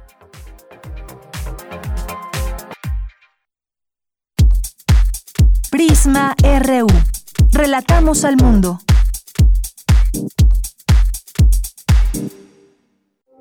Queremos escuchar tu voz. Nuestro teléfono en cabina es 55 36 43 39. Bien, continuamos, continuamos aquí en Prisma RU. Muchas gracias por seguir en esta sintonía. Y pues habíamos comentado también que tendríamos eh, la oportunidad de platicar con Beatriz Pereira, que es una periodista, reportera de eh, proceso y que ha cubierto por años la, la fuente, la fuente de deportes, una fuente muy interesante y ya está en la línea telefónica con nosotros. Yo le quiero agradecer mucho a Beatriz Pereira que nos dé la oportunidad de platicar con ella el día de hoy por su libro Pelotero por amor al béisbol. ¿Qué tal Betty? ¿Cómo estás? Bienvenida, muy buenas tardes. Hola, Deyanira, ¿cómo estás? Buenas tardes, qué gusto saludarte a ti y también al auditorio de Prisma. Muy bien, pues muchas gracias con este gusto también de poder platicar contigo. Y pues mira, tengo en mis manos este libro que tuve oportunidad de leer eh, en las vacaciones. Es el prólogo de Juan Villoro, quien inicia además comparando el béisbol con la versión campestre de la Odisea, y dice que el béisbol narra la aventura de volver a casa. Un bateador debe recorrer las bases, las islas de Ulises, para llegar al punto de partida el que anota es digno de su origen. La verdad es que es, una, es un prólogo muy bello eh, el, que, el que hace Juan Villoro aquí en tu libro. Y Betty, pues yo te, yo te pregunto, es una, es una buena oportunidad además también para conocer cómo es que llegas a este libro, lo platicas eh, en la introducción y me gustaría que nos compartas también un poco más allá de este trabajo, donde los protagonistas son los jugadores, los peloteros, esos héroes sin monumento como los describe en la presentación Alfredo Harpelú, pero brevemente, ¿qué te llevó al, al béisbol, Betty? Y bueno, posteriormente ahora a este, a este libro? Pues desde que yo era muy chiquita eh, tuve eh, cercanía con el béisbol porque mi papá era un jugador amateur semiprofesional. Entonces, desde que tengo uso de razón en mi casa, pues había bats, pelotas, este, mi papá iba a jugar, a veces acompañábamos a los juegos, obviamente me llevaba a los juegos que eh, se daban en el Parque El Seguro Social ahí de los Diablos o de los Tigres, este me sentaba con él a verlos y los, juegos que pasaba Tejeriza en aquellos años y me explicaba, me enseñaba esto es así, se juega de esta manera, este es el pitcher, este es el catcher, etcétera, etcétera. Entonces desde muy chiquita fui absorbiendo este conocimientos acerca del béisbol, es un juego que pues me gustó mucho, que, que pues casi en la inconsciencia lo aprendí porque no tengo ni siquiera así como bien claro cuando yo ya entendía bien el béisbol, recuerdo que siempre, y como me gustó tanto pues me he dedicado a verlo. Este como no fue así pues dije cómo le hago para poder estar en el béisbol sin ser hombre y veía al mago Sertien que me, me embrujaba en las transmisiones justamente de Televisa las palabras que él utilizaba para describir a los jugadores lo que contaba las historias. Me gustó tanto que dije bueno quiero ser como él supuestamente yo estudié eh, ciencias de la comunicación porque iba a ser comentarista de deportes tampoco fui cronista de deportes pero terminé en el periodismo deportivo y entonces pelotero es un resumen de mi vida personal, de mi vida profesional. He sido periodista de deportes desde hace 20 años, 23 en el periodismo este, eh, desde la primera vez que empecé en información general. Y la vida me fue llevando y fui entendiendo que algún día tenía que devolverle algo al béisbol de lo tanto que me había dado y que quería hacer un libro como el que hizo Juan Villoro de Dios es Redondo. Él contó así historias de jugadores de fútbol y yo dije, pues si el fútbol tiene este su libro de historias de jugadores, yo también creo que el béisbol debe tenerlo. Hasta que me resolví hacerlo, no tenía muchas ganas. No creía que en México valiera la pena escribir un libro, un país que lee poco, que compra pocos libros. No creía que el esfuerzo valiera la pena, pero ya lo publiqué, ya me doy cuenta que sí vale la pena. Claro que sí, ¿por qué no del béisbol? Claro que sí. Ahora, eh, Betty, pues vamos a centrarnos ahora en el contenido de este libro, en los, en los jugadores eh, que elegiste. ¿Quiénes son ellos? Bueno, pues algunos de ellos, Juan Castro, Adrián González, el pelotero mexicano mejor pagado de todos los tiempos en las grandes ligas, José Urquidi, eh, Pancho Ponches, no puede faltar, por supuesto, Fernando Valenzuela, el toro Valenzuela, Esteban Loaiza. ¿Cómo fue esa elección? ¿Qué tan difícil fue llegar a ellos? Eh, ¿Qué te queda después de todas estas conversaciones? Algunos de ellos nos relatas historias muy duras de, de carencias, pero también de discriminación o racismo?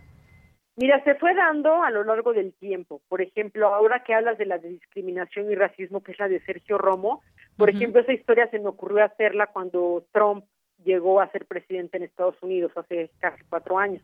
Este Sergio Romo es un pelotero mexicoamericano y yo dije, bueno, a ver, Romo está viniendo a jugar a México por primera vez con los Charros de Jalisco, es hijo de una familia de migrantes, dije, bueno, me parecería interesante platicar con este jugador para preguntarle por pues cómo es, ¿no? Vivir en un país estados migrantes con personajes eh, tan radicales y que tienen tanto desprecio por los migrantes como como lo es su familia, ¿no?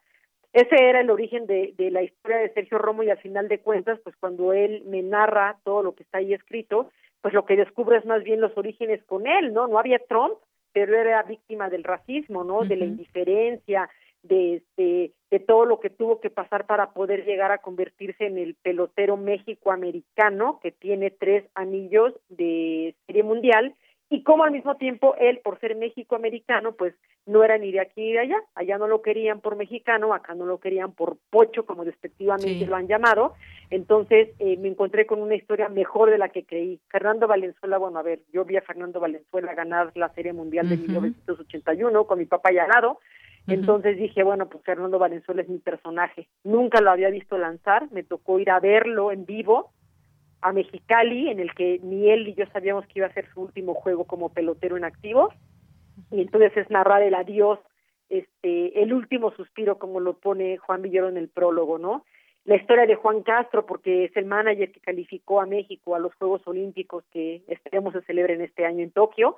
Entonces eso nunca había ocurrido con el béisbol, una selección nunca había calificado. Entonces había que contar la historia de este hombre que además estuvo en grandes ligas durante 17 años, sin ser un pelotero titular, se ganó la vida tocando este, la pelota, un, un, una este, herramienta en el béisbol que está en peligro de extinción, y entonces justa y paradójicamente el equipo que él dirigió, un toque de pelota fue lo que abrió la puerta para que México calificara por primera vez a Juegos Olímpicos y ganándole a Estados Unidos.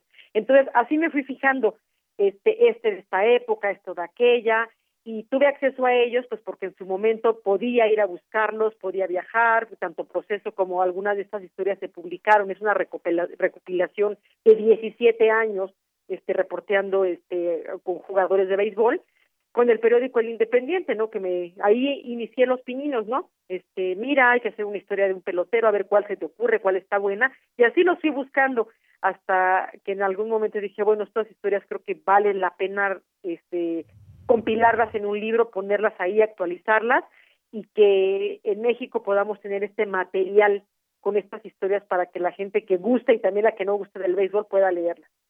Claro que sí, toda esta recopilación muy importante y pues sí, Fernando Valenzuela, que es un ícono mexicano del béisbol en las grandes ligas y que además, como bien lo relatas, que nos das además algunos aspectos de los de los jugadores, eh, su pueblito de nombre sigue siendo de terracería, eh, que bueno, pues dio al más grande pitcher mexicano y nos haces también ese recuento y, y que ahí en un lugar donde donde él se crió, donde él nació, pues digo, eh, extrañamente nada lleva su nombre en ese lugar. Sí, fíjate que esa es otra eh, visita que yo también me sentí obligada a hacer. Después de haber ido a Mexicali a ver a Fernando Valenzuela, eh, tomé un vuelo para Hermosillo y de ahí junto con mi compañero fotógrafo manejamos hasta Choaquila, que es un ejido literal, este muy cercano ahí a la zona de Navojoa, y me impresionó cómo, pues a ver, ese recorrido yo lo hice en el 2006, Fernando Valenzuela se hizo famoso en 1981 y cómo parece que el tiempo se quedó ahí atrapado, ¿no? No hay nomenclatura en las calles, no hay este ni siquiera un campo de béisbol así bien eh, con toda la extensión de, de, de, la palabra decir este es un campo de béisbol que se llame Fernando Valenzuela porque Fernando Valenzuela es lo más grande que ha dado ese ese giro sonorense entonces me gustó también la idea de hacer esa descripción o de ver cómo parecía que el tiempo se había quedado ahí atrapado y cómo pues la vida de Fernando Valenzuela, su éxito tampoco es que impactó directamente en el pueblo, ¿no? Creo que impactó más en, en Estados Unidos por esta llamada Fernandomanía, por todo lo que él provocó, no solamente en Los Ángeles, ¿no? Este fenómeno de, era tan impresionante ver este muchacho de entonces 20 años lanzar esta famosa pichada llamada tirabuzón, el famoso screwball, que movía a las masas, ¿no? A, a, a, todos los mexicanos que estaban en Estados Unidos, incluso también personas de Centroamérica, que eh, los salvadoreños, los nicaragüenses, este, los colombianos que, que hacían vida en Estados Unidos, estaban este, impactados, ¿no? Con la Fernandomanía, con todo lo que Fernando pudo hacer durante esa década de los 80 y parte de los 90. Bueno, pues de Chihuahua no sufrió ese mismo fenómeno, este es un ejido tan chiquito y tan pequeño que pues sí, lo más trascendental de allá es que es la cuna de Fernando Valenzuela. Así es. Oye, y otras historias también, como la de Esteban Loaiza, que pues también tuvo una, digamos, la tuvo difícil porque no hablaba en inglés y estuvo jugando en los Estados Unidos. Una, eh, tiene una, una, historia en particular que además, bueno, pues desafortunadamente terminó mal. que sabemos pues la acusación que, que, tuvo, que pesó en su contra. Y, y así podemos ir conociendo las historias también, yo diría hasta proezas de algunos de, de los jugadores que mencionas. Está, por ejemplo, el de Francisco Campos, Cisco Campos, eh, que tuvo un accidente, pero exploró la posibilidad de jugar con una prótesis. Finalmente, bueno, pues no, no se pudo hacerlo, no tuvo la posibilidad de seguir en este deporte eh, tan importante que, requieres de, de, tu cuerpo y el apoyo y muchas cosas también que nos narras a lo largo de él, pero hay, hay historias muy interesantes que revelas de los jugadores. Y creo que sobre todo eh, muchas son historias universales de Yanir. Es decir, yo decía hace un momento, independientemente de que a la gente le guste o no le guste el béisbol, creo que siempre eh, poder leer sobre personajes que pueden ser inspiradores porque eh, tuvieron dificultades, tuvieron obstáculos que pudieron brincar, que a pesar de que todo estaba en su contra, eh, pudieron salir adelante, pudieron ser personas eh, exitosas en el sentido de perseguían un sueño y pudieron alcanzarlo, pudieron ser mejores, pudieron salir de la pobreza, pudieron mejorar sus condiciones económicas. Creo que siempre es muy inspirador, ¿no? A mí creo que por eso el deporte me gusta tanto, ¿no? Eh, sea o no el béisbol, cualquier deporte siempre, saber que hay personas que se sobreponen a todo, saber que no hay imposibles, saber que mediante la disciplina, mediante este el esfuerzo siempre puedes conseguir las recompensas que quieres pues creo que eso no le hace daño a ningún país al contrario no este entonces yo invito a que aunque no sean fanáticos del béisbol eh, le den una oportunidad al libro que lo lean que conozcan estas historias seguramente les van a gustar muchas los van a inspirar y además pues sí pueden aprender un poco mexicano que más deportistas ha exportado. Entonces si no es en Estados Unidos, es en Japón, es en Corea. La presencia del pelotero mexicano ha sido muy importante en el béisbol eh, más grande del mundo, que es el de Grandes uh Ligas. Entonces vale la pena conocer estas historias. Así es, Betty. Betty, déjame poner un audio muy breve de uno de muchos momentos en donde el Toro Valenzuela se consagraba en los estadios del béisbol. Vamos a escucharlo si te parece bien. Sí. Bob Lemon, mientras el chamaco de Chihuahua Sonora está fajándose tratando de completar la ruta. Allá viene con este lanzamiento un roletazo y foul. Pelota nueve para el Toro Valenzuela, un hombre al que rodea el drama. Nadie está quieto cuando se encuentra en el centro del diamante. Betty, pues un capítulo dedicado al mago Pedro Septién, una voz que construyó escenarios y narraciones en distintos deportes, pero gracias al béisbol, su mote del mago, la importancia de quienes nos narran el béisbol, Betty. Pues sí, la importancia yo te diría para mí eh, marcó mi vida, así uh -huh. como marcó mi vida que mi papá fuera pelotero, como marcó mi vida que me haya tocado ver triunfar a Fernando Valenzuela, la voz, la magia del mago Septién para narrar este deporte marcó mi vida. Fui su alumna, pasé muchas tardes de mis fines de semana en su casa aprendiendo, leyendo con él, enseñándome. Eh, híjole, yo creo que en México no va a volver a ver nunca un cronista de béisbol como el Mago Septién, lo cual lamento mucho. Hay grandes compañeros míos cronistas uh -huh. que me gustan mucho, pero creo que ninguno va a ser como el Mago. Eh, no solamente su memoria prodigiosa, sí. eh, Sí, Betty. Su memoria prodigiosa. Bueno. ¿Ahí estás, Betty? Ah, perdón, te dejamos perdón, de escuchar, de escuchar un, unos perdón, segundos. De escuchar. Este, su, su memoria prodigiosa al tener la habilidad de recordar con precisión exacta cifras, datos, estadísticas, nombres, line-ups, este, nombres de managers, jugadas, récords, o sea, eso nadie me lo contó, yo lo vi, o sea, el mago se uh -huh. era una persona que le gustaba retar a quien hablara, ¿eh? Este, uh -huh. a un periodista, al propio Carlos Slim con el que tuvo cercanía, al propio presidente López Obrador con el que también este fue cercano. Eh, retarlos. Si usted conoce a tal jugador y usted sabía de Jorge Pasquel y usted sabía de que las ligas negras cuando vinieron los peloteros y Ramón Bragaña y Connie Mack y Grover Alexander, o sea, era una cantidad de conocimiento que él tenía del béisbol mexicano, del béisbol de Estados Unidos, de todos sus personajes, no solamente del juego, sino de lo que todo todo lo que rodeaba al juego, ¿no? Él tenía una frase que me encantaba que decía, el béisbol es mucho deporte para hacer negocio y mucho negocio para hacer deporte, ¿no? Entonces, él entendía perfectamente bien lo importante que era este deporte en el mundo, lo importante que era en México, lo importante que era que los mexicanos tuvieran presencia en Estados Unidos.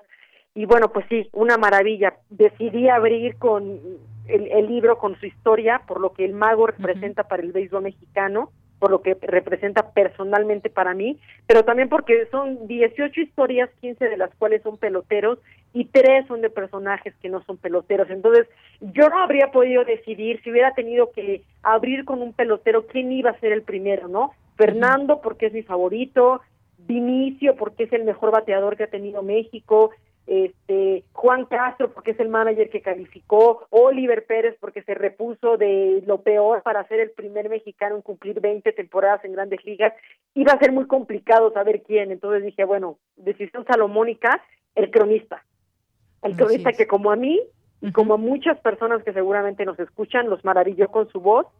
Y, y, y es por eso que está ahí esa historia del mago y por eso es que es la primera. Muy bien, Betty.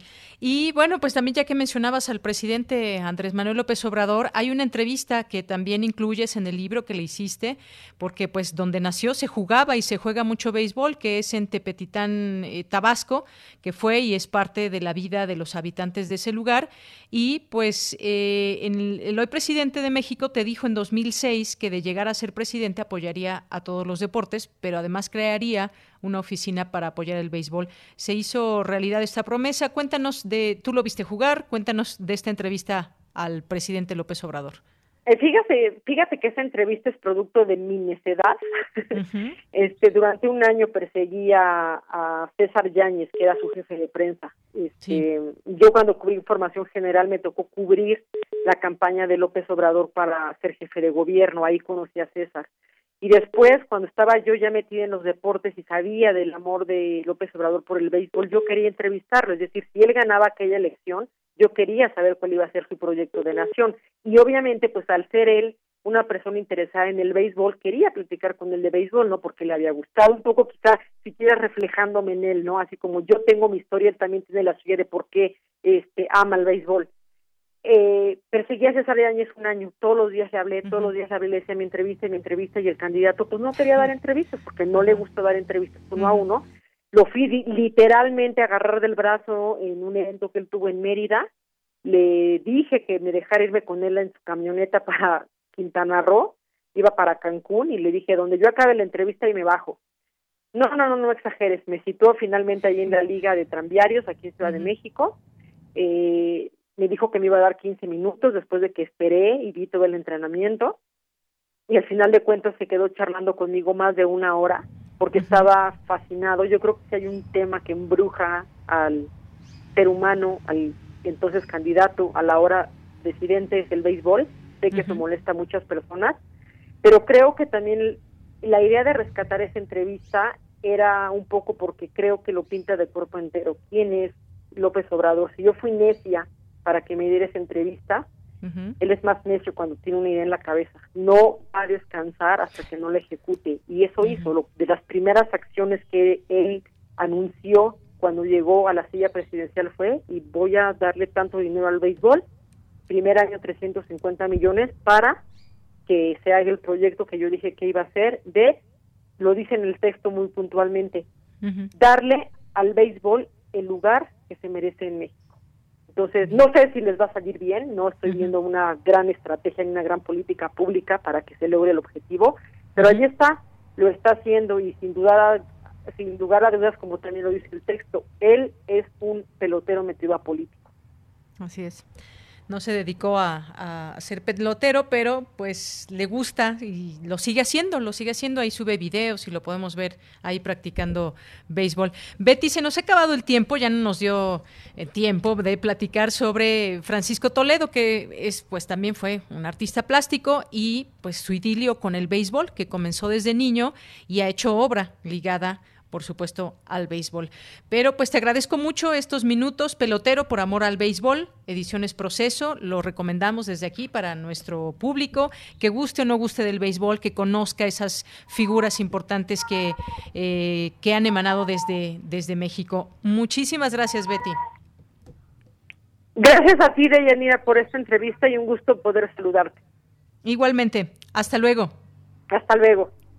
Beatriz Pereira, eh, periodista, reportera de Proceso, muchos años ya nos decía ella al inicio, eh, con la fuente que se fue yendo hacia, hacia los deportes y hoy pues nos da este libro acerca del béisbol. Continuamos.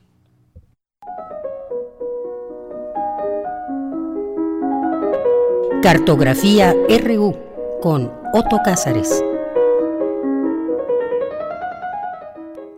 Y ahora saludamos con muchísimo gusto a Otto Cázares, que ya está en la línea telefónica. Otto, un abrazo como siempre, como todos los lunes, un gusto saludarte. Deyanira, encantado también, te mando un abrazo para quitarnos este frío. Yo continúo este comentario radiofónico que celebra a Dante en el año Dante 2021, porque cumplimos 700 años bajo su hechizo poético. La muerte de Dante que ocurrió en 1321 dejó a la humanidad preguntándose cómo alguien pudo arribar a tan altas cimas de concepción artística. En el comentario pasado me centré en Vida Nueva y yo les decía que Vida Nueva es una visión poética que prefigura a la Divina Comedia. Hay que pensar que la Divina Comedia, con sus tres espacios de trascendencia, infierno, purgatorio y paraíso, que además fueron escritos y publicados independientemente en ese orden, fue un cataclismo cultural, un masazo en la imaginación y una especie de tercer testamento incluso. La comedia no es sólo una descripción pormenorizada de qué ocurre después de la muerte. Dante clasificó castigos y recompensas y les asignó un lugar en un edificio, una catedral poética, por así decirlo. Pero como Dante poseía un genio tan descomunal, no solo fue un burócrata de la moral, resulta que la comedia es una excelente historia de Italia, una excelente historia del poder. Es un registro de bajezas políticas. A sus amigos les tuvo deparado un lugar en el paraíso y a sus enemigos un lugar en, el infierno. Eh, la Divina Comedia comienza con el llamado descamino. La primera frase es célebre. A la mitad del camino de nuestra vida me encontré en una selva oscura por haberme apartado del camino recto. Dante escribe el infierno a los 35 años de edad, que, como comentamos en la ocasión anterior, no era, como él creía, el ecuador de su vida. Escribe Dante que en esta selva oscura se presentó a su vista uno que por su prolongado silencio parecía mudo. Así permaneció este personaje en silencio hasta que se presenta, hasta que este personaje se presenta. Nací en tiempos de dioses falsos y engañosos, le dice al extraviado. Poeta fui y canté al justo hijo de Anquises. Con esta referencia a la Eneida, bastó para que Dante, el extraviado, reconociera al aparecido, porque el hijo de Anquises es Eneas. Oh, eres tú, Virgilio, fuente de ancho caudal de elocuencia. Tú eres mi maestro y mi autor predilecto, le dice. Dante toma al propio maestro Virgilio de guía. Y como suele ocurrir en la pasión que existe entre maestros y discípulos, el maestro Virgilio guiará al discípulo Dante a través del infierno y del purgatorio, pero no a través del paraíso. El discípulo Dante traspone el umbral del paraíso solo. Cuando comienza el itinerario de visita a estos tres espacios trascendentes, Virgilio, el guía, le dice, te sacaré de aquí para llevarte a un lugar eterno donde escucharás aullidos desesperados, verás espíritus dolientes de los antiguos condenados que esperan entre gritos la segunda muerte. Le anuncia con esto el próximo paseo por el infierno. Después, Virgilio le dice, si quieres subir, se refiere al paraíso, te acompañará un alma más digna que yo. Se refiere Virgilio a Beatriz, que muerta prematuramente, como vimos en Vida Nueva, y trascendida, se le apareció al poeta de la Eneida, que le rinde de inmediata obediencia. Beatriz es una típica dama gentil, como vimos en la ocasión anterior, a la que cantaban los fieles de amor, los amigos de Dante, Guido Cavalcanti, eh, Guido d'Arezzo, Guitone, etcétera. Pero Dante va más allá, porque muerta su dama gentil, en el cielo Beatriz se vuelve símbolo de lo que es revelado. Por lo tanto, Beatriz se vuelve la teología, que además se sirve de Virgilio como mensajero. La pregunta que todos pueden hacer es, ¿por qué entre todos los poetas que hay, entre todos los poetas romanos, y excelsos muchos de ellos, Dante elige al poeta romano Virgilio, autor de la Eneida, las bucólicas y las églogas, como guía? ¿Por qué no elegir a Horacio, por ejemplo? Bueno, hay que ver a Virgilio como un héroe cultural de la tradición. Hay un ensayo magnífico de Alfonso Reyes titulado De Virgilio considerado como fantasma. Eh, es un ensayo que da cuenta de cómo Virgilio fue el fantasma tradicional que atravesó la entera, la entera, la larga Edad Media. La Iglesia pensaba que Virgilio había profetizado el nacimiento de Cristo en la cuarta égloga, de modo que la Iglesia le atribuyó un cierto parentesco con los profetas. Virgilio, de hecho, era pintado entre profetas por los pintores italianos del Renacimiento. Por ejemplo, Rafael eh, pintó a Virgilio entre profetas. Virgilio fue personaje, antes de Dante, de muchas leyendas medievales. Aparece Virgilio en estas leyendas como mago, como maestro, como sabio. La tumba de Virgilio en Nápoles era lugar de peregrinación antes de que sus restos fueran exhumados y llevados a no se sabe dónde. Se hablaba en la Edad Media de estatuas de bronce de Virgilio que flotaban en el aire. Ya en el Trecento, la época de Dante, el guía para Dante, para Boccaccio fue un astrólogo. En fin, pues esto da cuenta de cómo Virgilio era un héroe de la cultura. Ahora, regresando al tema de eh, la Divina Comedia. El crítico George Santayana escribió que Dante en su Divina Comedia hizo un resumen de la filosofía europea y tiene mucha razón. Es una filosofía en vestiduras de poesía y resulta la fusión perfecta entre la tradición occidental y el genio individual.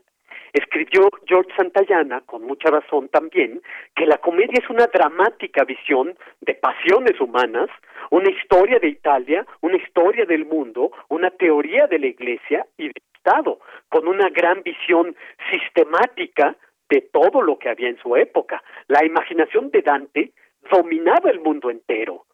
Comedia es una palabra que entraña un proyecto literario monumental. Es como una gran catedral. Si tomamos uno solo de sus personajes, el que sea, pongamos eh, Corso Donati, y a la manera de un Jenga, ese juego de mesa, si sacamos la pieza Corso Donati, la construcción poética se viene abajo. Colapsan como cuando se derrumba el juego de Jenga. Son los dantescos personajes cariátides, personajes columnas que soportan la estructura de la obra. El pintor Sandro Botticelli, que nació más de un siglo después de Dante, el autor del nacimiento de Venus en el mar, el autor de la primavera, que es una persecución erótica en el jardín de Venus. Botticelli fue el forjador, por así decir, de la idea del renacimiento pleno, pues era un dantesco, era un apasionado por las letras de Dante, eh, tomó como modelo a una mujer bellísima de nombre Simonetta Vespucci y fue su modelo tanto para sus cuadros de Venus como para sus vírgenes María. Entonces, para Botticelli, Simonetta Vespucci es el equivalente de la Beatriz de Dante. Bueno, en sus últimos años de vida, Botticelli se hizo seguidor del dominico eh, Girolamo Savonarola, el que prendió la infame hoguera de las vanidades en la Plaza de la Señoría de Florencia, una pira donde se arrojaron objetos hermosos, esculturas, pinturas, partituras, instrumentos musicales, todo aquello que tuviera una implicación de placer, de arte, fue arrojado a la pira. Muchas pinturas de Sandro Botticelli fueron comidas por el fuego que prendió el dominico Girolamo Savonarola y Sandro Botticelli terminó abandonando la pintura, obsesionado por la secta de Savonarola y sintiéndose culpable de producir belleza. Botticelli murió en la más dolorosa miseria, pero dedicó muchos de sus últimos años a ilustrar el infierno de Dante. Pero me doy cuenta de que, como sabe, en las mil y una noches será necesario detenerme aquí para poder continuar en una tercera entrega de Dante 2021 con una descripción del infierno de Dante y las tradiciones que acuden a su concepción, eh, que son muy amplias, son griegas y que nos llevan incluso hasta el Islam, como han estudiado grandes sabios. Voy a hablarles de la ilustración de Botticelli y otros asuntos que espero resulten de su interés. Y esto es lo que yo tengo que decir este lunes 11 de enero de 2021, abrazándoles para quitarnos el frío. Claro que sí, Otto, muchas gracias. Esperaremos esa tercera entrega. Por lo pronto, va otro abrazo también al final de tu sección. Gracias. Adiós, Deyanira. Hasta pronto. Hasta pronto. Continuamos. Cultura RU.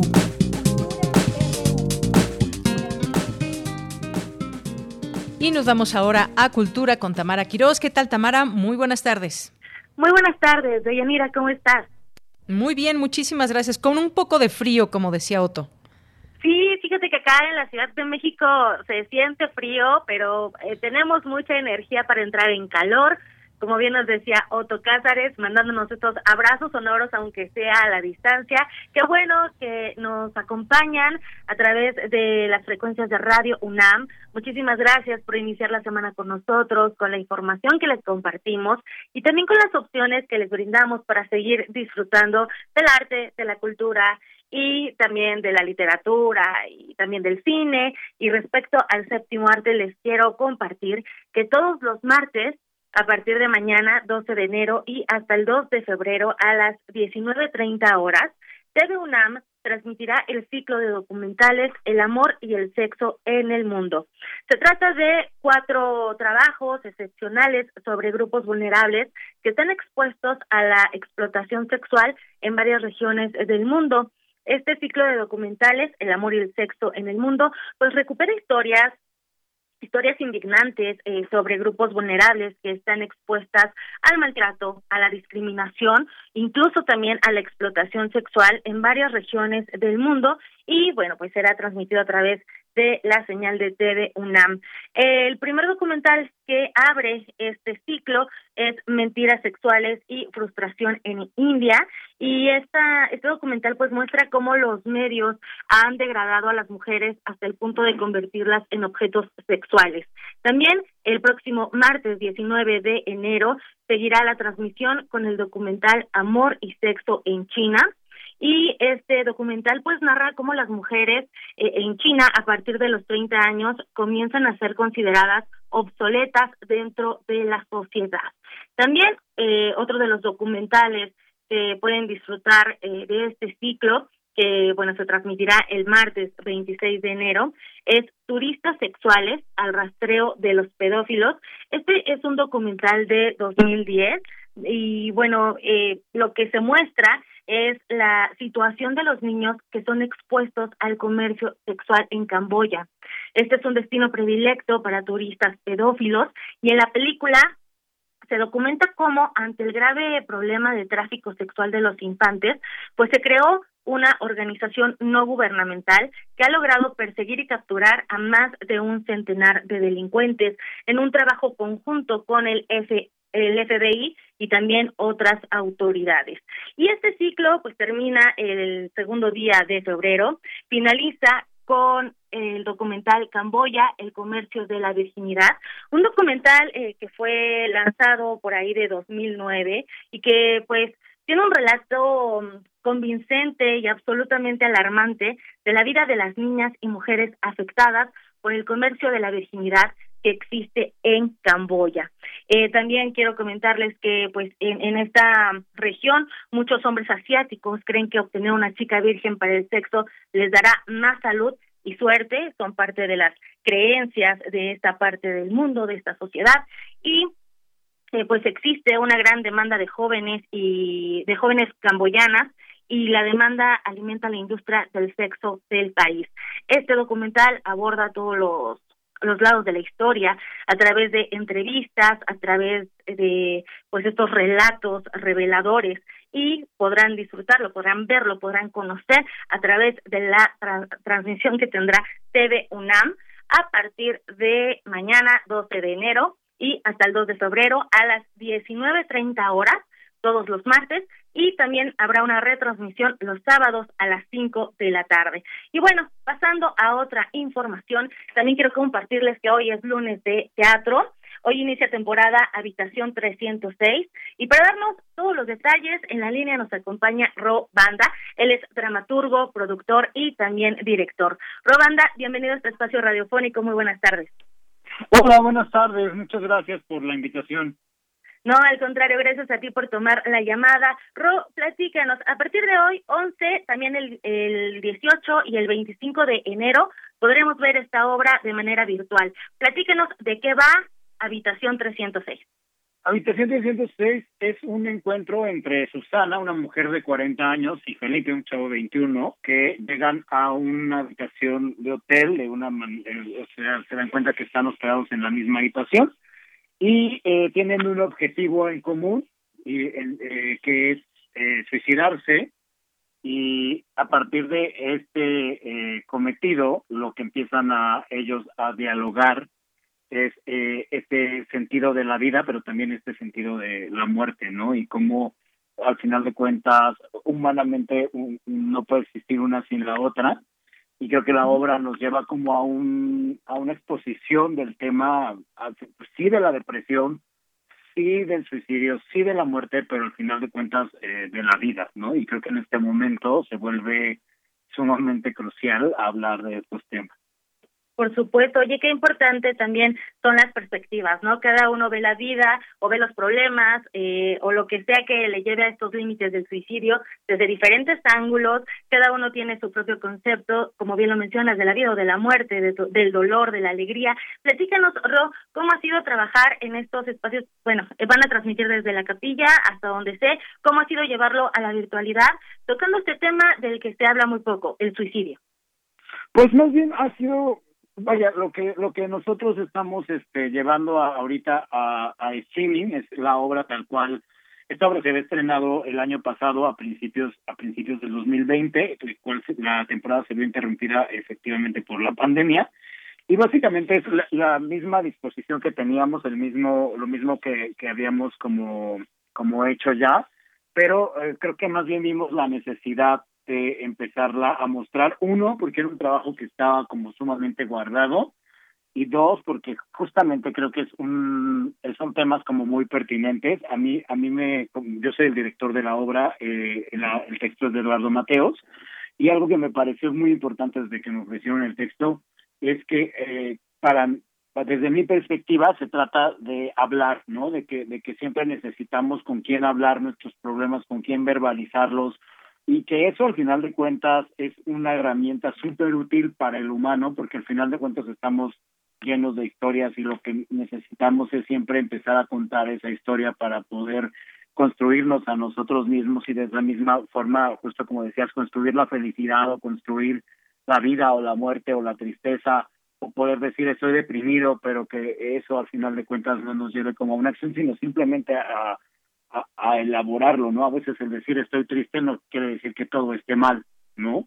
Simplemente hoy me siento triste y, y cómo y cómo sobrellevo eso. Entonces nos hizo una cosa como eh, muy importante tratar tratar el tema y tratar estos tópicos y sobre todo eso, ¿no? Como creo que vitalmente ahorita y creo que todos lo hemos vivido en mayor o menor medida en el último año, lo importante es que eh, tener eh, redes de apoyo y gente con la que podamos platicar, con la que podamos estar en contacto, con, lo, con la que podamos sentir afecto aún en la distancia.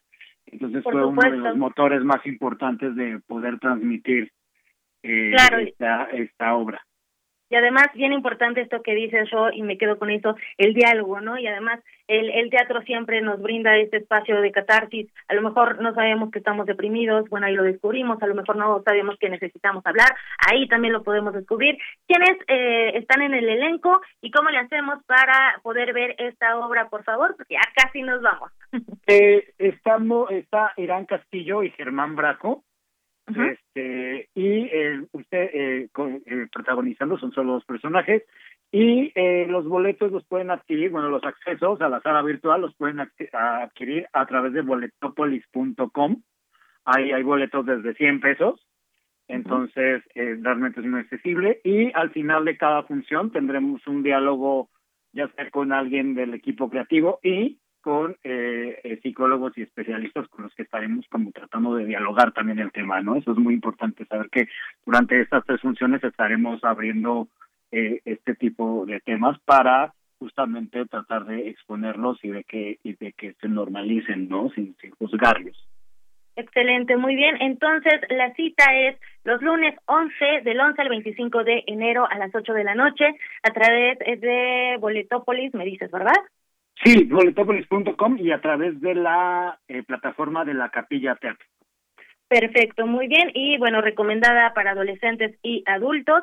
Y también mencionarles, ¿no? El precio general de 100 pesos, que es bastante accesible. Hay que seguir apoyando al teatro porque el camino no ha sido fácil, y menos con la pandemia. Y bueno, Robanda, muchísimas gracias por tomar la llamada y por tomarte estos minutos de platicarle a nuestro auditorio acerca de esta, de esta puesta en escena, Habitación 306. Muchísimas gracias. muchísimas gracias a ustedes. Nos vemos. Hasta luego. Hasta luego. Mucho éxito.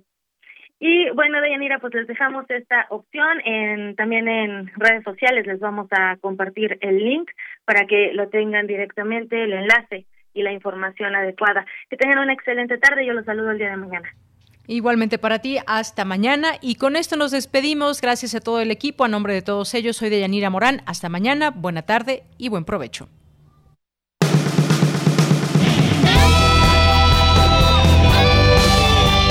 Prisma RU. Relatamos al mundo.